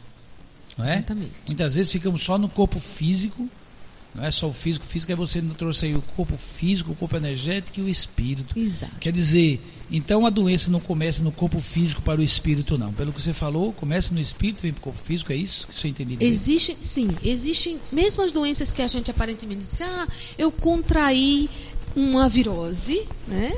Eu contraí uma, a minha filha, o meu filho contraiu uma catapora, uma varicela, com um amiguinho da escola. Sim, mas quantas crianças num total de alunos numa sala entram em contato com aquele vírus e não adoecem? Então, segundo as medicinas chamadas energéticas, da qual eu, eu pratico, que é a homeopatia e acupuntura, a doença ela só se instala se o organismo tiver uma suscetibilidade para desenvolver aquela doença. Ou seja, por mais que eu coloque em contato uma criança que elas, que elas, a mãe queira, vamos supor que era antigamente fazia-se muito isso, colocar as meninas em contato com outras crianças que tivessem rubéola, que era para ter a rubéola logo cedo e quando engravidassem não ter a doença e, em consequência, não ter a doença perigosa para o feto, que é a rubéola, uma doença que provoca muitas, muitas sequelas né, no bebê. Então, por mais que você coloque essa criança em contato, ela não contraía a doença. Porque o organismo dela, imunologicamente, estava em harmonia, estava em equilíbrio e naturalmente ela pode até ter entrado em contato com o vírus, mas aquele organismo em equilíbrio fagocitou o vírus e ela não desenvolveu a doença. Então nós não temos a doença que a gente quer ter, a gente tem a doença que a gente pode ter, né? Que a gente está predisposto a ter, mesmo de ordem física. Quer dizer então, assim, mesmo na ordem física, para que a doença possa me alcançar, eu preciso estar com o sistema imunológico deficiente, Exatamente. preciso permitir, senão tranquilo, pode Se ter contato- tranquilo, com É, certeza. é interessante. Viu? E aí eu, eu quero saber de mais de você o seguinte, veja só. Então, de alguma forma, o meu comportamento, né, como eu ajo na vida, tem a ver de eu me tornar mais suscetível à doença ou não? Por exemplo, se eu for uma pessoa muito irritadiça ou não, é, o o que é que, qual é a influência que tem o meu comportamento na- na- nas doenças que eu possa contrair? Uma influência total, Alonso e queridos ouvintes. Existe uma pesquisadora chamada Janice William. Ela é uma neurobióloga que faz experiências nos Estados Unidos com grupos de pacientes e ela fez uma experiência com 13 mil homens e mulheres com idades entre 45 e 64 anos. E tomando o comportamento como base, ela descobriu que as pessoas que se irritam intensamente e com frequência têm três vezes mais probabilidades de sofrer o infarto do miocárdio do que aquelas que encaram as adversidades com mais serenidade. Então veja que coisa importante. As pessoas que têm um comportamento embasado num, numa resiliência, numa que a resiliência vem a ser uma forma como você encara os obstáculos e os supera. A pessoa que tem mais serenidade, como a pesquisa colocou, a pessoa que se irrita com menos intensidade, com certeza ela vai produzir neurotransmissores positivos, que seriam endorfinas, serotoninas, dopaminas, que evitam as doenças, na maioria das vezes, doenças provocadas pela chamada psicossomática, que é o seu emocional, transferindo é, é, todo esse essa situação para a imunidade e gerando, de acordo com a sua predisposição, doenças variadas, de acordo com a sua predisposição. Então, aquelas pessoas que guardam no seu interior a dificuldade de perdoar, as pessoas que guardam a raiva por muitos anos dentro de si, elas vão afetando determinadas áreas que a gente pode, dentro da medicina chinesa, que é a que eu pratico também, a gente entender que elas têm mais tropismo por desenvolver determinadas doenças. As pessoas que guardam muita raiva, que são irritáveis com facilidade, elas têm tendência a ter pressão alta, hipertensão arterial sistêmica. Elas têm tendência a ter dores musculares, contraturas musculares, espasmos, doenças variadas como a, a, as doenças que envolvem também o sistema osteoarticular, as artrites, as artroses, todas essas doenças ligadas ao aparelho osteoarticular, elas podem estar vindo de uma raiva contida, de uma situação de mágoa, que a mágoa já tem um tropismo por outras áreas também.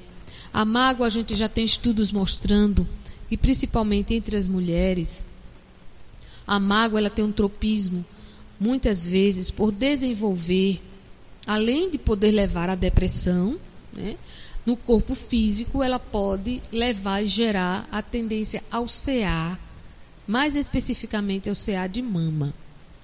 Então, existe um, um, um livro de uma jornalista chamada Fernanda, é, que a Fernanda ela fala, fez o, o, livro baseado num fato verídico. Ela fez para pesquisas com várias e, e ela própria, na verdade, e ela chegou à conclusão que a maioria das pacientes com que ela tinha tido contato, das pessoas com que ela tinha tido contato, que relatou nesse livro, elas guardavam mágoas profundas e em determinada época da vida desenvolveram o CA de mama. Então, deixa eu entender, quer dizer que se eu guardar uma mágoa durante muito tempo, isso poderá, num, num determinado momento, gerar até uma, um, um câncer? Gerar até uma doença Tão grave mais profunda. Assim? É grave é grave. Claro que tem que a suscetibilidade, nós como re, reencarnacionistas sabemos que essa doença, o CA, é uma doença muito profunda, que tem raízes no passado, né, no nosso passado reencarnatório,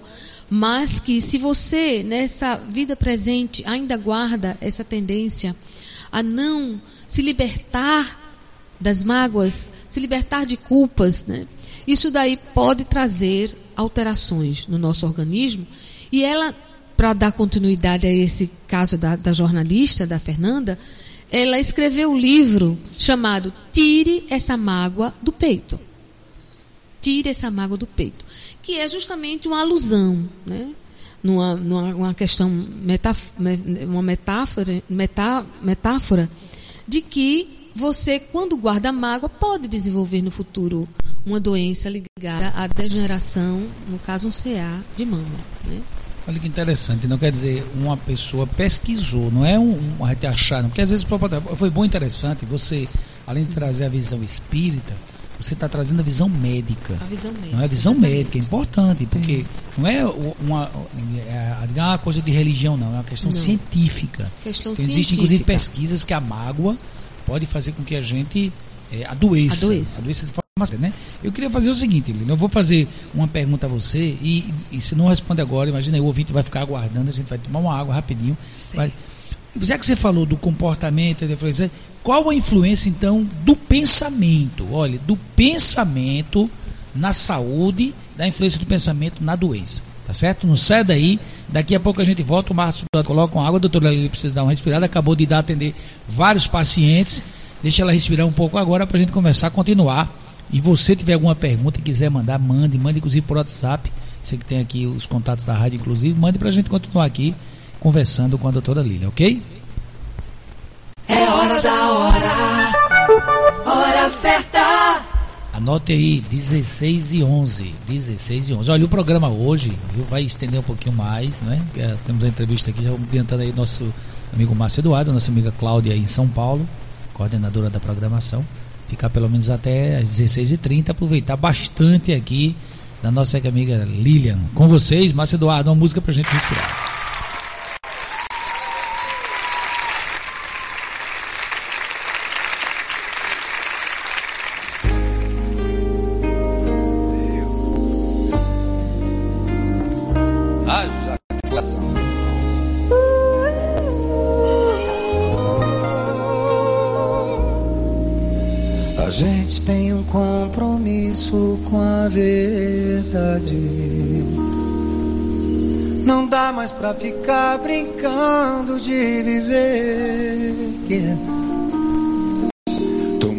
Afim da minha verdadeira identidade.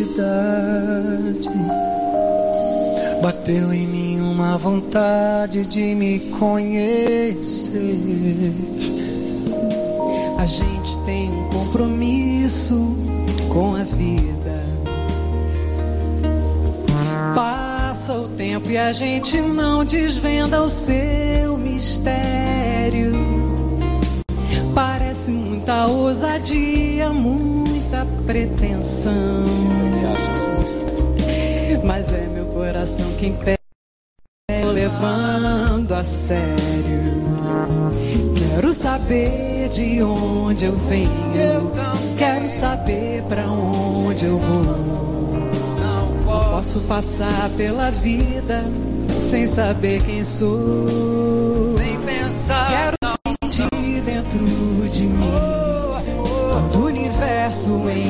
Coração. Quero sentir o amor profundo no meu coração.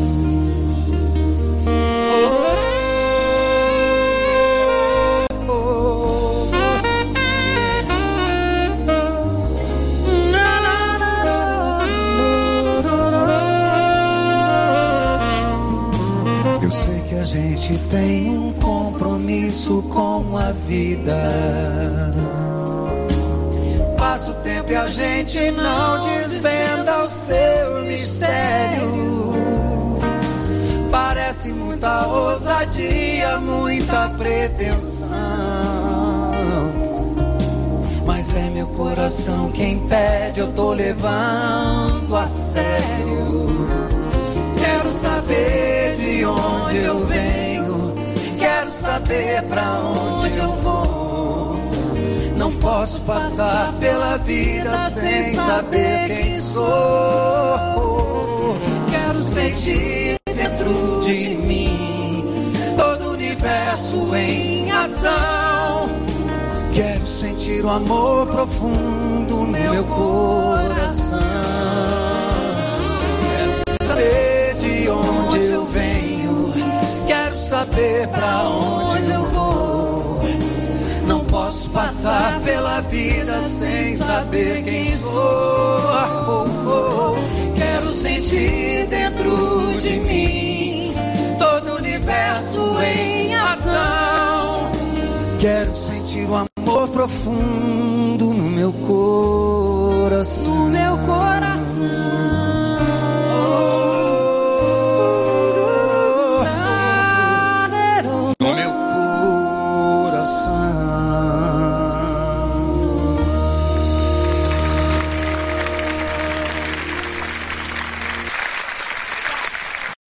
Alonso Filho. Bom, o que é bom se repete, né? A vida é assim, o que é bom pede bis. Não é o bis de chocolate, mas é o bis de Fábio Júnior. Nós de novo lemos, é, ouvimos, melhor dizendo, né? Lemos com o coração, né?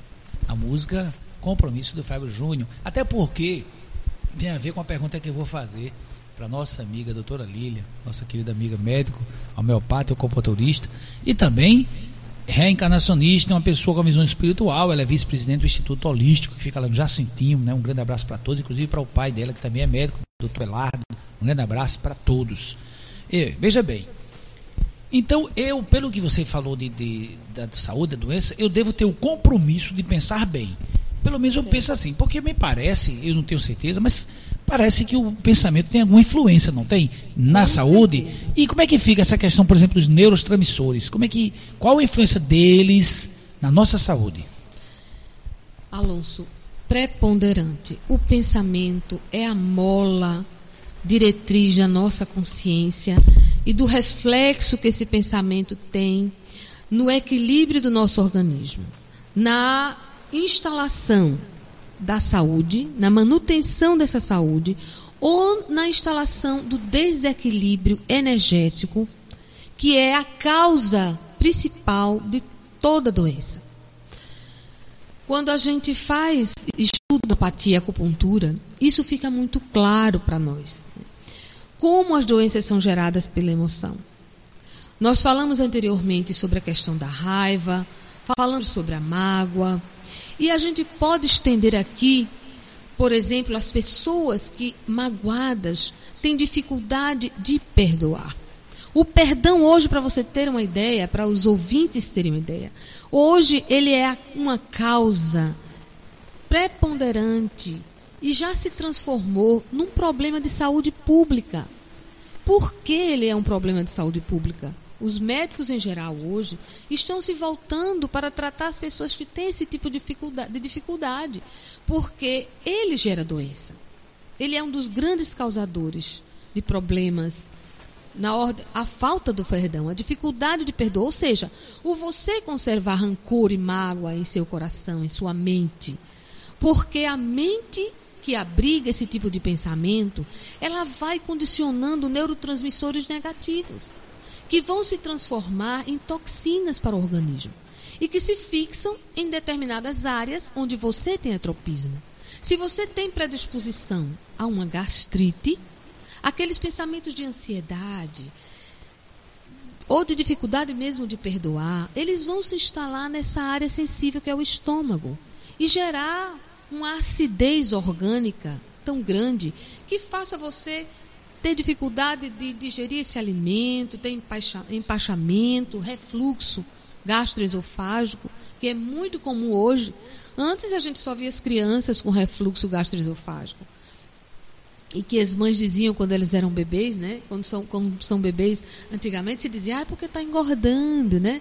Hoje, uma criança que tenha refluxo é tratada quase que imediatamente com drogas, que são drogas que fazem com que a motilidade do estômago se acelere, mas elas têm seus efeitos colaterais. Então, a pessoa pode desenvolver essas doenças por uma predisposição dos seus pensamentos que em desequilíbrio gerou aquela desordem, aquela desarmonia em determinados órgãos. Outros desenvolvem a colite, enfim, uma série de situações que podem ser ocasionadas pelo pensamento. Agora, se a gente entende que o pensamento no bem, o pensamento positivo, ele pode gerar saúde, então que a gente possa, aqui nesse momento, na oportunidade que estamos tendo, de colocar para vocês de que forma o meu pensamento ele pode gerar saúde. Então nós dizíamos anteriormente que os neurotransmissores do bem são a serotonina, as endorfinas, as dopaminas que têm uma ação na questão, na, na cura da dor, e a serotonina e endorfina que, além de gerar saúde, aumentar as, as defesas, elas ainda trazem uma sensação de bem-estar para o organismo para o ser, né? Então disse muito e muitas pessoas elas elas têm, né, essa curiosidade de saber como eu posso desenvolver no meu organismo esses neurotransmissores e que propriedades eles têm. Então já vou começar aqui dando algumas dicas, né?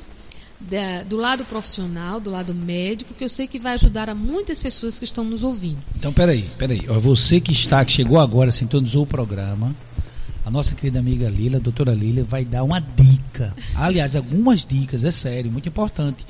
Dica, para um pouquinho o que você está fazendo. Eu sei que você está.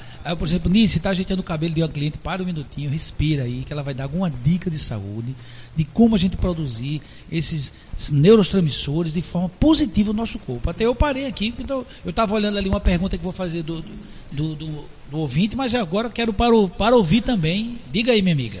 Com certeza, eu sei que vai interessar a todos nós. Primeiro, a gente vai começar com as propriedades desses neurotransmissores.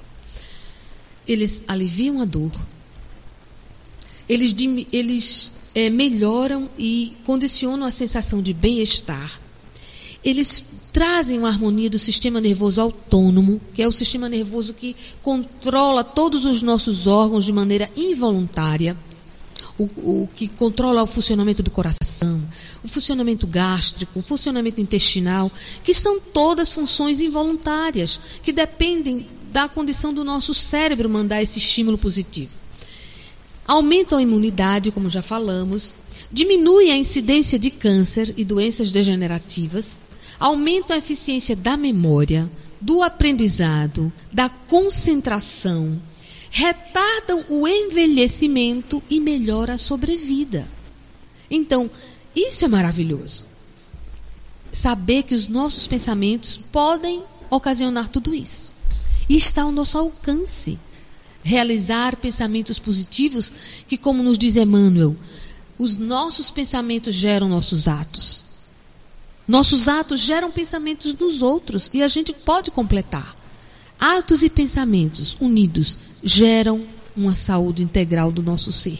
Agora, como fazer desenvolver essas serotoninas, essas endorfinas. Doutora Lília, será que eu posso ali na farmácia mandar manipular serotonina e endorfina? Porque é maravilhoso, né? Traz todo essa, esse alívio, esse bem-estar e essa saúde para o nosso organismo. Então, lá vai as dicas que o, que o é, Alonso quer, né? E todos vocês querem também. Primeira dica, importante, né? Alegria, sorriso no rosto, meditação, a prece, a oração, O exercício físico são condições essenciais, ainda tem mais. A gente parou um pouquinho só para falar sobre as experiências em relação à prece, à oração, condicionando a melhora da saúde. São inúmeros os trabalhos de pessoas que realmente não são da área religiosa, mas que dentro da ciência estão encontrando a resposta ou a, o reencontro com a espiritualidade. Cientistas que antes eram céticos e a partir do momento que experiências são feitas mostrando que a pessoa que medita, a pessoa que ora, ela tem muito maior probabilidade de, de que a saúde venha com muito mais rapidez, ou de que ela se recupere mais rápido das doenças. Essa é uma comprovação científica, né? Então, e que está fazendo mudar a ciência. A gente tem, além disso, as realizações positivas, o dia a dia na ação, no bem, em favor do próximo, um trabalho voluntariado, tudo isso gera bem-estar, gera endorfina. A gente falou também sobre os exercícios, né? Que liberam. Para vocês terem uma ideia, as pessoas que realizam atividade física diariamente, quando saem da pós-atividade física, são tomadas realmente por uma sensação de bem-estar. E que a ciência que comprova isso. 20 minutos depois que você está se exercitando, quer seja numa caminhada, quer seja numa musculação, quer seja numa natação, em qualquer situação em que você está exercitando o seu organismo, ele em 20 minutos começa a liberar esses neurotransmissores. Que notícia boa. Então, quer dizer, depois de 20 minutos, já começa a produzir. Já começa a produzir neurotransmissores. Então, isso é importante as pessoas saberem, né? Que, que precisam pelo menos três vezes por semana, né? Uma caminhada, exercício. Para que elas possam retomar esse caminho de cura. Dentre outros caminhos que a gente pode buscar para a gente curar né, e voltar a uma saúde, tem esses que a gente está colocando aqui. O lazer também é importante, uma noite bem dormida, o descanso, né? uh, a autoestima, viver emoções positivas. E aqui eu vou abrir um, um parêntese para falar sobre as medicinas complementares, como a homeopatia e a acupuntura, que justamente também fazem liberar esses neurotransmissores. Então, peraí. Aí você já aproveita, já de caminho aqui, já vai responder a pergunta da Laís de Maceió. Certo. Veja bem, a Cláudia, lá de São Paulo, nós agradecemos a Cláudia, mandamos um abraço para ela. Ela já, né, ela, na coordenação da rádio, já recolheu algumas perguntas dos ouvintes. Uma delas é: como a homeopatia pode ajudar as pessoas a viverem em harmonia com seu organismo e com seu interior espiritual. Olhe, repetindo, como a homeopatia pode ajudar as pessoas a viverem em harmonia com seu organismo, seu interior espiritual. E aí eu já antes peço a Laís a permissão para botar um pedacinho. E o que é homeopatia? Certíssimo. É, a homeopatia é uma prática médica, uma especialidade médica que aceita pelo Conselho Federal de Medicina como especialidade médica desde 1980, que ela é considerada uma prática médica. Muitas pessoas às vezes confundem, acham até, é, confundem homeopatia, perguntam às vezes, hoje não, que hoje já está bem mais popularizado, mas perguntava se, o, se a pessoa que fazia homeopatia tinha cursado medicina, por exemplo, né? era uma dúvida muito grande. Ou outro confundiu homeopatia com fitoterapia, que é uma prática maravilhosa, mas não é homeopatia. Homeopatia é uma especialidade médica mais abrangente. Por quê?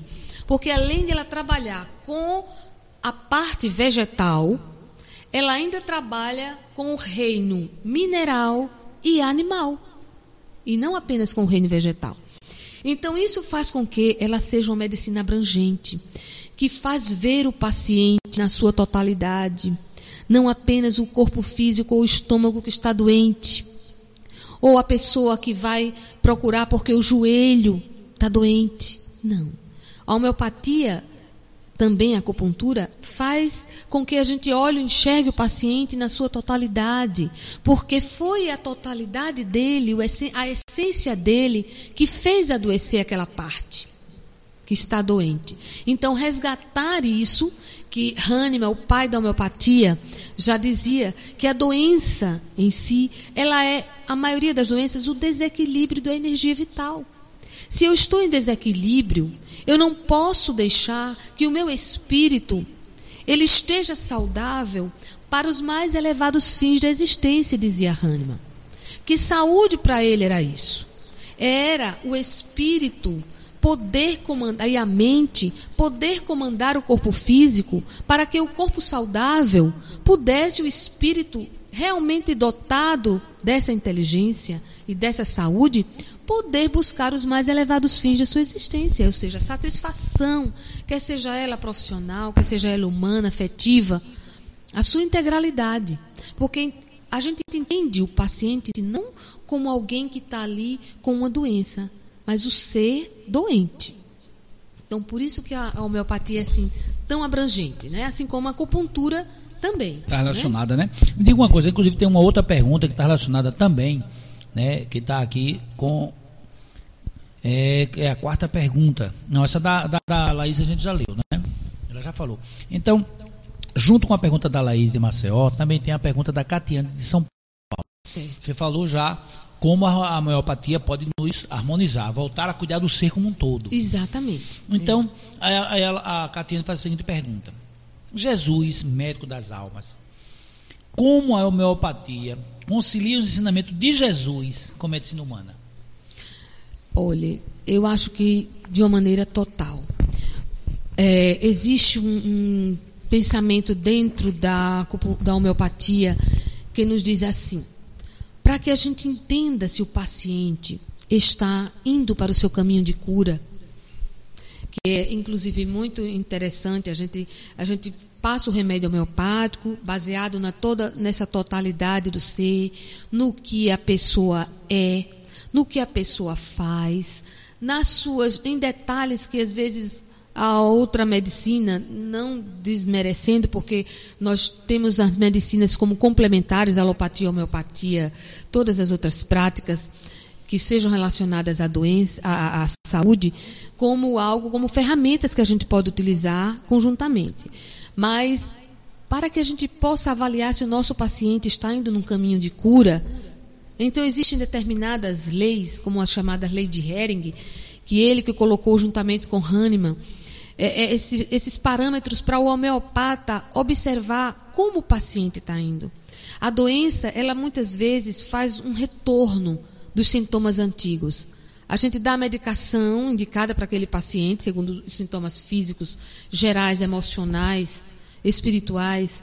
E aí a gente observa a ação desse medicamento no organismo da pessoa. E aí a gente observa, algumas pessoas até têm isso como, como algo bem interessante, bem popular. Disse, doutora, será que eu vou voltar a ter, vou a, ter um agravamento, eu vou piorar da minha doença? Porque disse que se a gente tratar com homeopatia, a gente vai, no início a gente piora. É verdade. É, em algumas situações sim, em determinadas doenças. Doenças como a asma, doenças como, doen como, como patologias na parte alérgica e de pele, costumam muito retornar sintomas antigos. Mas isso é muito importante, é um agravamento saudável, que faz com que a gente entenda que o medicamento está agindo. E ele faz percorrer esse caminho de volta para que a cura se instale. Então, agravar no início de uma forma leve é muito bom, não é nada contrário. E segura esse tratamento, não, não desista, porque é algo que vai ser muito importante para a sua cura plena da doença. Então, voltando para a parte da espiritualidade, um outro parâmetro que a gente avalia se o paciente ele está dentro desse, desse caminho de cura é analisar o emocional dele, no sentido de que ele nos dizem assim: um, os nossos mestres e, e homeopatas e professores. Um paciente ele está em busca do seu caminho de cura quando ele sai do egoísmo para o altruísmo. Ou seja, quando ele tira o foco de si, desse lado ególatra que muitas criaturas ainda têm, de achar que só a sua doença é mais importante, de que só a sua dor é a, é a maior dor. enquanto que a gente, enquanto a gente não olhar, não voltar os olhos para o outro, segundo a terapêutica homeopática, a gente ainda não está no nosso caminho de cura. Então essa é uma relação com Jesus. Essa é uma relação com Jesus, com a nossa espiritualidade. Porque quando eu vou observar os ensinamentos de Jesus, eu encontro essa realidade. Ele nos diz: amar a Deus sobre todas as coisas e ao próximo como a si mesmo. Então, se eu não quero agravar o meu próximo, isso já é um caminho de cura. Isso já é uma forma de entender que eu não quero desejar mal ao próximo, porque isso, indubitavelmente, vai retornar para mim. E vai dificultar a minha saúde integral, não apenas física, mas como espiritual. Porque eu vou estar criando mais empecilho, né? Vou estar criando através do egoísmo, do orgulho, desses sentimentos ainda que são entraves ao nosso progresso, a gente vai estar obstaculando. Mas veja bem, doutora, me diga uma coisa. Então, é, de alguma forma, pelo que eu, eu, eu, entendi até agora, eu, eu adoeço, eu adoeço quando eu deixo, por exemplo, que o egoísmo, o, o orgulho me, me eh, eh domina os comportamentos. Então, significa dizer que eu adoecer, e aí eu vou para a pergunta da Josiane de Pindoba. Sim. Um abraço para ela, Josiane de Pindoba Lagoas, que manda a seguinte pergunta. Então, adoecer é depurar o espírito? Por que a maioria dos espíritas se refere aos que estão passando por enfermidades como espiando vidas anteriores? Então, olha que interessante da, é interessante e, e bem apropriada para a gente esclarecer o que são provas e o que são expiações. Né? Expiação tem a ver com algo realmente ligado a um passado e que seja algo mais agravante, que seja algo que cause um sofrimento mais profundo na pessoa. Uma, uma pessoa que sofra de uma doença, vamos supor, um lúpus eritematoso, uma doença que atinge as vísceras, atinge as articulações, é uma doença que compromete o ser. Uma doença ligada ao câncer, a uma degeneração de uma célula, são doenças profundas que estão ligadas a uma expressão. E se a gente parte do princípio que dentro da doutrina espírita isso está muito claro, de que nada acontece por acaso, a gente entende que o que eu estou sofrendo na atualidade, ela tem um reflexo do passado. E um pensamento esclarece isso completamente somos herdeiros do nosso passado e construtores do nosso futuro. Então, se eu estou hoje passando por qualquer tipo de dor física, emocional, é, transtornos espirituais, que também são doenças, né? as influenciações espirituais, elas são doenças. E são até as doenças mais profundas, porque atingem de uma maneira mais é, é, realmente generalizada o nosso ser espiritual. Né? Então a gente precisa entender, nesse sentido da pergunta da Josiane. nossa amiga Joseane, né, que o passado ele tem essa importância imensa no conjunto que somos hoje predispostos a determinadas patologias, que vêm de uma forma às vezes hereditária, mas que vêm também de um passado nosso próprio uma tendência nossa, que já vem as pessoas têm pais saudáveis, mães saudáveis, avós, mas acabaram desenvolvendo determinada doença que nenhum deles teve. Mas então, com certeza é algo ligado ao seu passado, algo expiatório. Existem as pequenas provações, as pequenas doenças, mas que se você sabe, se você toma consciência maior do que você está fazendo aqui na Terra, de como fazer a prevenção, de evitar determinadas doenças, com, certeza você está tendo conquistas para você e para a sua saúde integral. Né? Então, entender essas, essas situações é saber que nós não estamos no, sofrendo por acaso. Né? É, é isso aí, eu entendi. Veja bem, então, significa dizer que eu, eu, por, por exemplo, estando, estando uh, adoecendo, eu devo estar espiando o meu passado, eu devo estar consciente de que tem alguma coisa a ver com o meu próprio comportamento. Partindo para supor que Deus é justo, a causa é justa. Pode ser do seu passado, mas pode ser também algo que você esteja contraindo no seu presente. Agora, né? Claro. É interessante. De repente, você quer perder peso. Você tem uma doença metabólica como um diabetes iniciando. Vamos analisar de onde vem esse diabetes. Porque minha mãe não era diabética, meu pai não era diabético, mas eu estou desenvolvendo diabetes. O que é que está vendo com o meu pâncreas? Ele está se sobrecarregando. E o que é que pode estar tá sobrecarregando seu pâncreas? A sua alimentação inadequada. O excesso de açúcar, o excesso de carboidrato, o excesso de massa, que faz com que o seu pâncreas tenha que trabalhar tão intensamente para produzir tanta insulina para queimar as glicoses que você está comendo e ingerindo de forma demasiada. Então, isso não tem a ver com o passado, tem a ver com algo presente de falta de consciência nossa. É interessante. É? Poderia ser até dizer, doutora, de falta de amor, um pouquinho de ah, amor. Por si próprio. Né? Olha só. Agora, na esteira da pergunta que foi feita pela Josiane, o Beto de Maceió, né, já que a gente falou que tem a ver com a doença com o nosso passado, então com o presente, como você agora construiu Sim, muito bem. Claro. Então, e no caso do Chico? Qual é a razão do Chico Xavier, que todo mundo conhece, essa pessoa tão doce, ter passado por tantas enfermidades? Muito interessante. Aí a gente pergunta como um ser de tanta espiritualidade, como o Chico, né, podia ter problemas cardíacos, problemas pulmonares, é, eczema. Ele tinha, ele quase não enxergava, né? Ele tinha situações de dificuldade de deambular, tomava muitos medicamentos por dia. Mas olha, é, vamos ter dois aspectos para a gente trabalhar essa questão do Chico Xavier ser uma pessoa tão frágil fisicamente, né?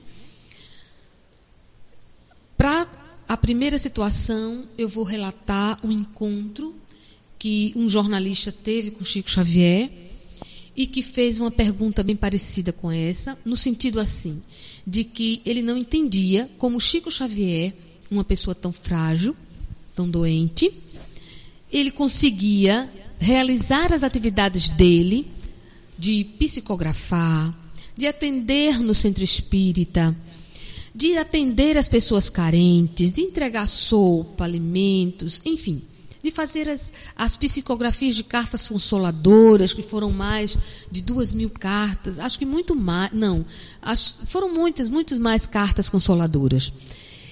E ele dizia assim: por quê? Como é que você consegue fazer tudo isso assim, né? ainda com a saúde tão debilitada? E ele simplesmente olhou para o rapaz e disse: Meu filho, o meu corpo é doente, mas a minha alma é sã. Aí é a grande diferença. Estar doente fisicamente não significa que você esteja doente de sua alma também. Chico Xavier é um grande exemplo né? de que, apesar do organismo estar fisicamente doente, mas a alma dele, o espírito dele estava em paz. Porque Chico Xavier veio em missão. E a gente sabe que até o fato de a gente não compreender como aquele homem tão frágil conseguia fazer tantas coisas e deixar um legado para a humanidade, e tantas outras pessoas com saúde perfeita e sentindo-se deprimido e sentindo-se sem sentido de vida, sem estímulo. Né? E aquele homem veio com toda essa fragilidade para dar o exemplo a todos nós. Então, essa aparente expiação de Chico tem um nome muito significativo. Uma expiação missionária para dar o exemplo a cada um de nós.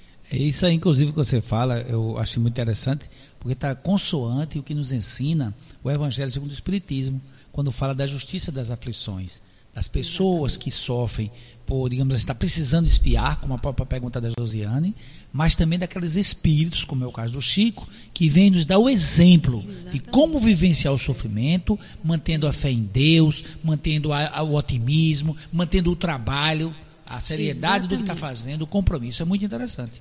É. Eu acho assim que é, o exemplo do Chico Xavier assim, veio a calhar para que a gente não pudesse. Tenha dúvida. Não é? Mas assim, temos. É, é, nós já estamos chegando ao, ao, fim do nosso programa, né? E a gente tem assim que deixar você à vontade. Se, mais alguma coisa que pode trazer para a é, gente aí? Eu, eu tenho algumas colocações para fazer. Eu lembrei até agora de um, de um livro de um cardiologista, um cardiologista pernambucano O nome do livro é Quem Ama Não Adoece. Eu acho que muita gente já deve ter ouvido. Já ouvi falar, falar. Como é o nome livro. dele? O nome dele é Marco Aurélio, doutor Marco Aurélio. Ele já desencarnou. Uh, mas faz um tempo que ele escreveu esse livro, né? E ele dá um depoimento muito importante nesse livro a respeito da necessidade que todos nós temos de amar, né? De buscarmos olhar o nosso próximo com esse olhar da espiritualidade, ver além do homem físico, ver além da criatura que bate na nossa face, ver além da dificuldade minha pessoal de perdoar, ver muito além, porque ele coloca o amor como essência de cada um de nós. Assim como as lições que a gente aprende com o nosso mestre Jesus, com a nossa doutrina espírita. E ele não era espírita, mas ele tinha a essência de um amor com ele, porque a gente sabe da universalidade de Deus por todos nós, sem segmento religioso. Deus não nos ama porque eu sou espírita, porque eu sou evangélica, porque eu sou católica, porque eu sou budista. Ele nos ama porque nós somos filhos de Deus. Né? Então ele diz assim: Dr. Marco Aurélio, eu estou convencido de que o grande drama da vida não morrer é não viver. E não ter vivido significa, em última análise, não ter amado. As pessoas que estão passando por doença degenerativa terminal, uma das grandes solicitações dela, de quando elas veem a vida se extinguindo, né, ela voltar para trás e arrepender-se de não ter vivido mais com seus familiares, de não ter passado mais momentos de simplicidade com eles, de não ter dito a eles: Eu amo você. Vocês são muito importantes para mim. Então, isso é o que o doutor Marco Aurélio nos convoca. É isso que a doutrina espírita também nos conclama. Né? Instalar o amor, fazer com, que esse desafio de amar ele realmente seja ultrapassado. Que a gente olhe para o nosso próximo e sinta por ele doçura, amabilidade, e que a gente entenda, estenda as nossas mãos juntos para esse crescimento. E para encerrar, eu vou encerrar com um pensamento de Joana de Ângeles, né? Do livro Amor, Imbatível Amor.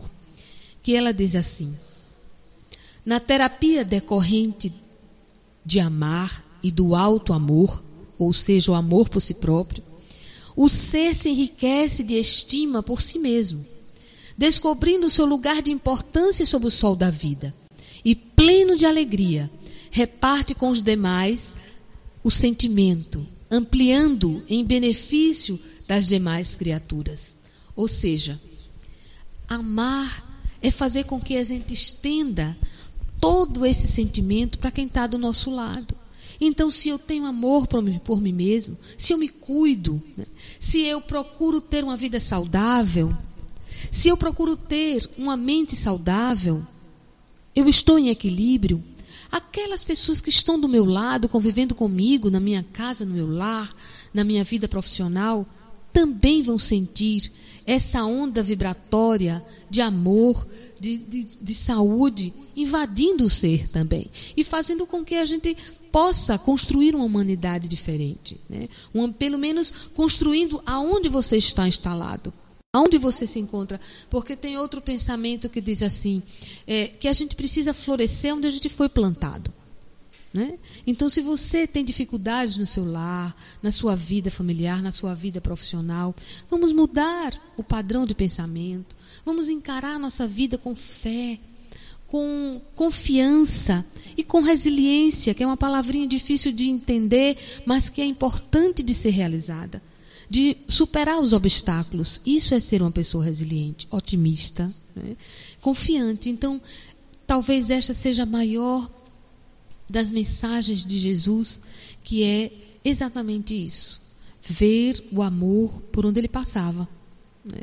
É, enxergar o bom e o belo de que todos nós temos, porque defeitos todos nós também temos. Né?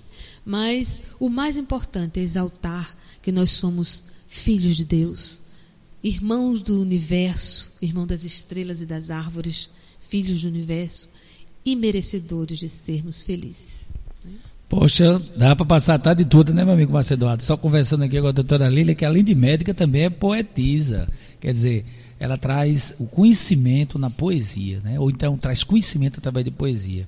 Porque o que ela falou agora para o final, falando da saúde, da importância da saúde integral, falando do amor, falou de forma poética e que que é, tenho certeza que ela age assim porque a vida dela também ela tem construído para si uma poesia. Cada um de nós pode construir toda noite, todo dia para si uma poesia. Que nós possamos fazer isso. E pela doutora Lilian, antes de passar para ela para dar a sua, a sua despedida, as suas considerações finais, me ficou uma, uma senhor Eduardo, é a seguinte, é, pelo menos assim, conclusão para mim.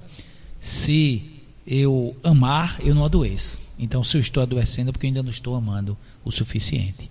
Não é? Então, e como o amor contagia, é melhor contagiar os outros por amor. Porque certeza. eu estarei também contagiado por amor e evitarei para mim a dor. Pois é, você temos, também um poeta. É, mas aí tem que, os bons exemplos a gente copia, né?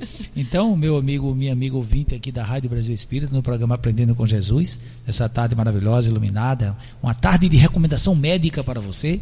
Nós estamos aqui concluindo o programa, né? Essa entrevista maravilhosa e passando para a doutora Lilian para que ela possa é, fazer as suas considerações finais para a gente concluir o programa. Só agradecer, agradecer ao convite do nosso querido Alonso, que também é um divulgador nato, né, através das suas atitudes palestras, né, que divulgando a doutrina espírita, esse trabalho juntamente com o Márcio e com a Rádio Brasil Espírita como um todo, está realizando não apenas para o nosso estado, mas para o Brasil e para o mundo todo. Então, para vocês que estão ouvindo, nossa gratidão e a certeza de que nesse caminho voltado para o bem-estar de nós próprios, para o amor de nós próprios, a gente vai gerar uma consciência diferente. E a gente vai poder fazer com que o que Jesus nos pediu, a gente realize, que é instalar o reino de Deus em nossos corações. Se a gente amar, com certeza, a gente já está um passo de com a consciência renovada, esse reino de Deus se instale de maneira perfeita e saudável em todos nós. Aí você ouviu? É isso. Mas se você chegou agora, diga, mas como é que eu cheguei no meio do programa, não, não assisti o programa todo? O Márcio Eduardo tem uma boa notícia. O Márcio Eduardo tem um trabalho, ele é trabalhador, é um cara interessado gente muito boa. Ele tem um trabalho toda vez de fazer edição, no sentido, não é tirar nada não, é exatamente o programa sai como foi gravado, mas ele tem um cuidado de ajeitar para o formato do YouTube. Então, mais tarde, provavelmente a partir das 10 horas da noite em diante, o Márcio Eduardo já está botando, doutora Lilia, já o programa no YouTube, no canal da, da rádio RBE, você chega no YouTube, bota RBE, você já vai localizar o Márcio Eduardo, não só essa entrevista, como as demais entrevistas, mas você hoje, que ouviu, que entendeu, que compreendeu, que aumentou seus conhecimentos sobre por que adoecemos, você pode mais tarde entrar no YouTube e lá você assistir novamente essa entrevista, porque quem chegou no meio do caminho perdeu muita coisa, né? Mas graças a Deus, graças à tecnologia e à boa vontade do Márcio Eduardo, você vai poder né? Nós queremos agradecer, vai poder assistir. Queremos agradecer a todos os ouvintes né, que nos ouvem até agora. Agradecer a todos que colaboraram, ao Márcio Eduardo, a Cláudia lá de São Paulo, a todos os ouvintes que fizeram as perguntas, né?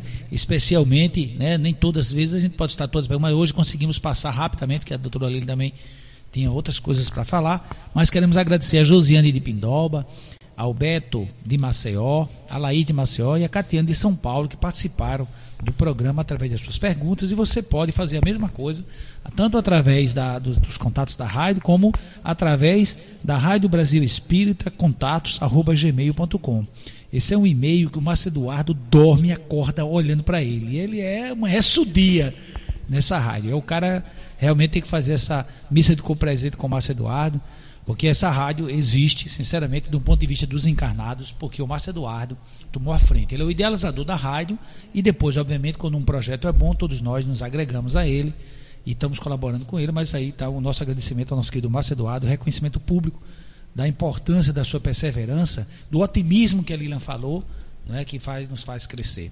Eu quero só, antes de concluir o programa, em vez de colocar uma música, eu quero fazer uma indicação de um livro né, dessa coleção maravilhosa que o, sobre o mundo espiritual trouxe pra gente, você sabe que existe a série André Luiz.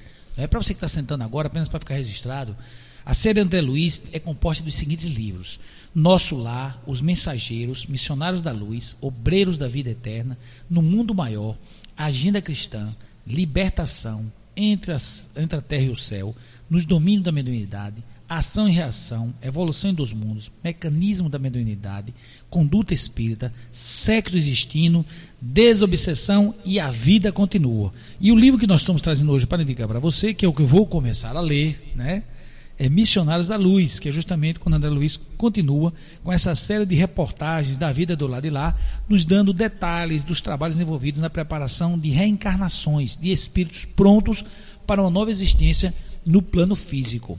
É bom que a gente lembre disso. É um, é um, livro que trata da reencarnação, que é a conciliação lógica entre a justiça divina e as desigualdades humanas, sociais, econômicas, físicas, morais intelectuais. Então, nosso programa está chegando ao fim. Agradecemos mais uma vez ao nosso querido Márcio Eduardo pela direção técnica e pela sensibilidade musical com que sempre brinda aos nossos ouvintes. Tem músicas, minha amiga Lilian, para várias encarnações. O acervo é grande. Um grande abraço a todos. Informando, né? Que no próximo programa nós vamos ter de novo. Eu fiz um convite e foi isso para que o nosso amigo Denício Caldas, ele está me ouvindo, sabe disso. Nós vamos voltar a falar um pouco sobre drogas. Né? O programa anterior nós falamos com ele, no começo, do mês, é, conversando sobre drogas. Mas aí nós percebemos uma coisa e outra, e o programa estava se estruturando ainda com as entrevistas, então nós estruturamos melhor e vamos para complementar o tema, nós vamos trazer Denilson falando vida sim, drogas não, no próximo dia 22, anota aí, na próxima sexta-feira, você que hoje teve essas dicas de saúde com a doutora Lilian, vai ter no próxima sexta-feira falando aqui conosco, Denilson Caldas, já na sua agenda, ok? Então, no mais, Márcio, um abraço, um abraço aos ouvintes, fique com Deus, porque eu também estou com ele. Fui!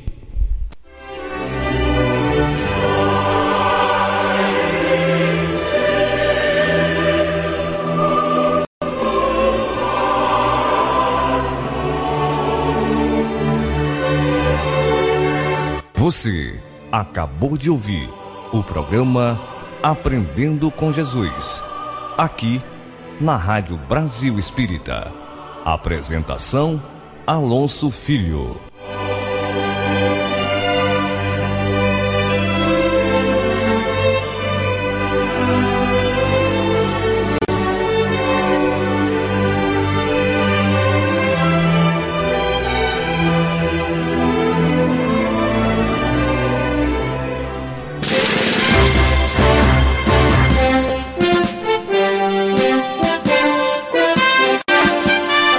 Rádio Brasil Espírita pertence ao primeiro sistema de comunicação espírita do estado de Alagoas. Nova Fraternidade. Acesse www.radiobrasilespírita.com.br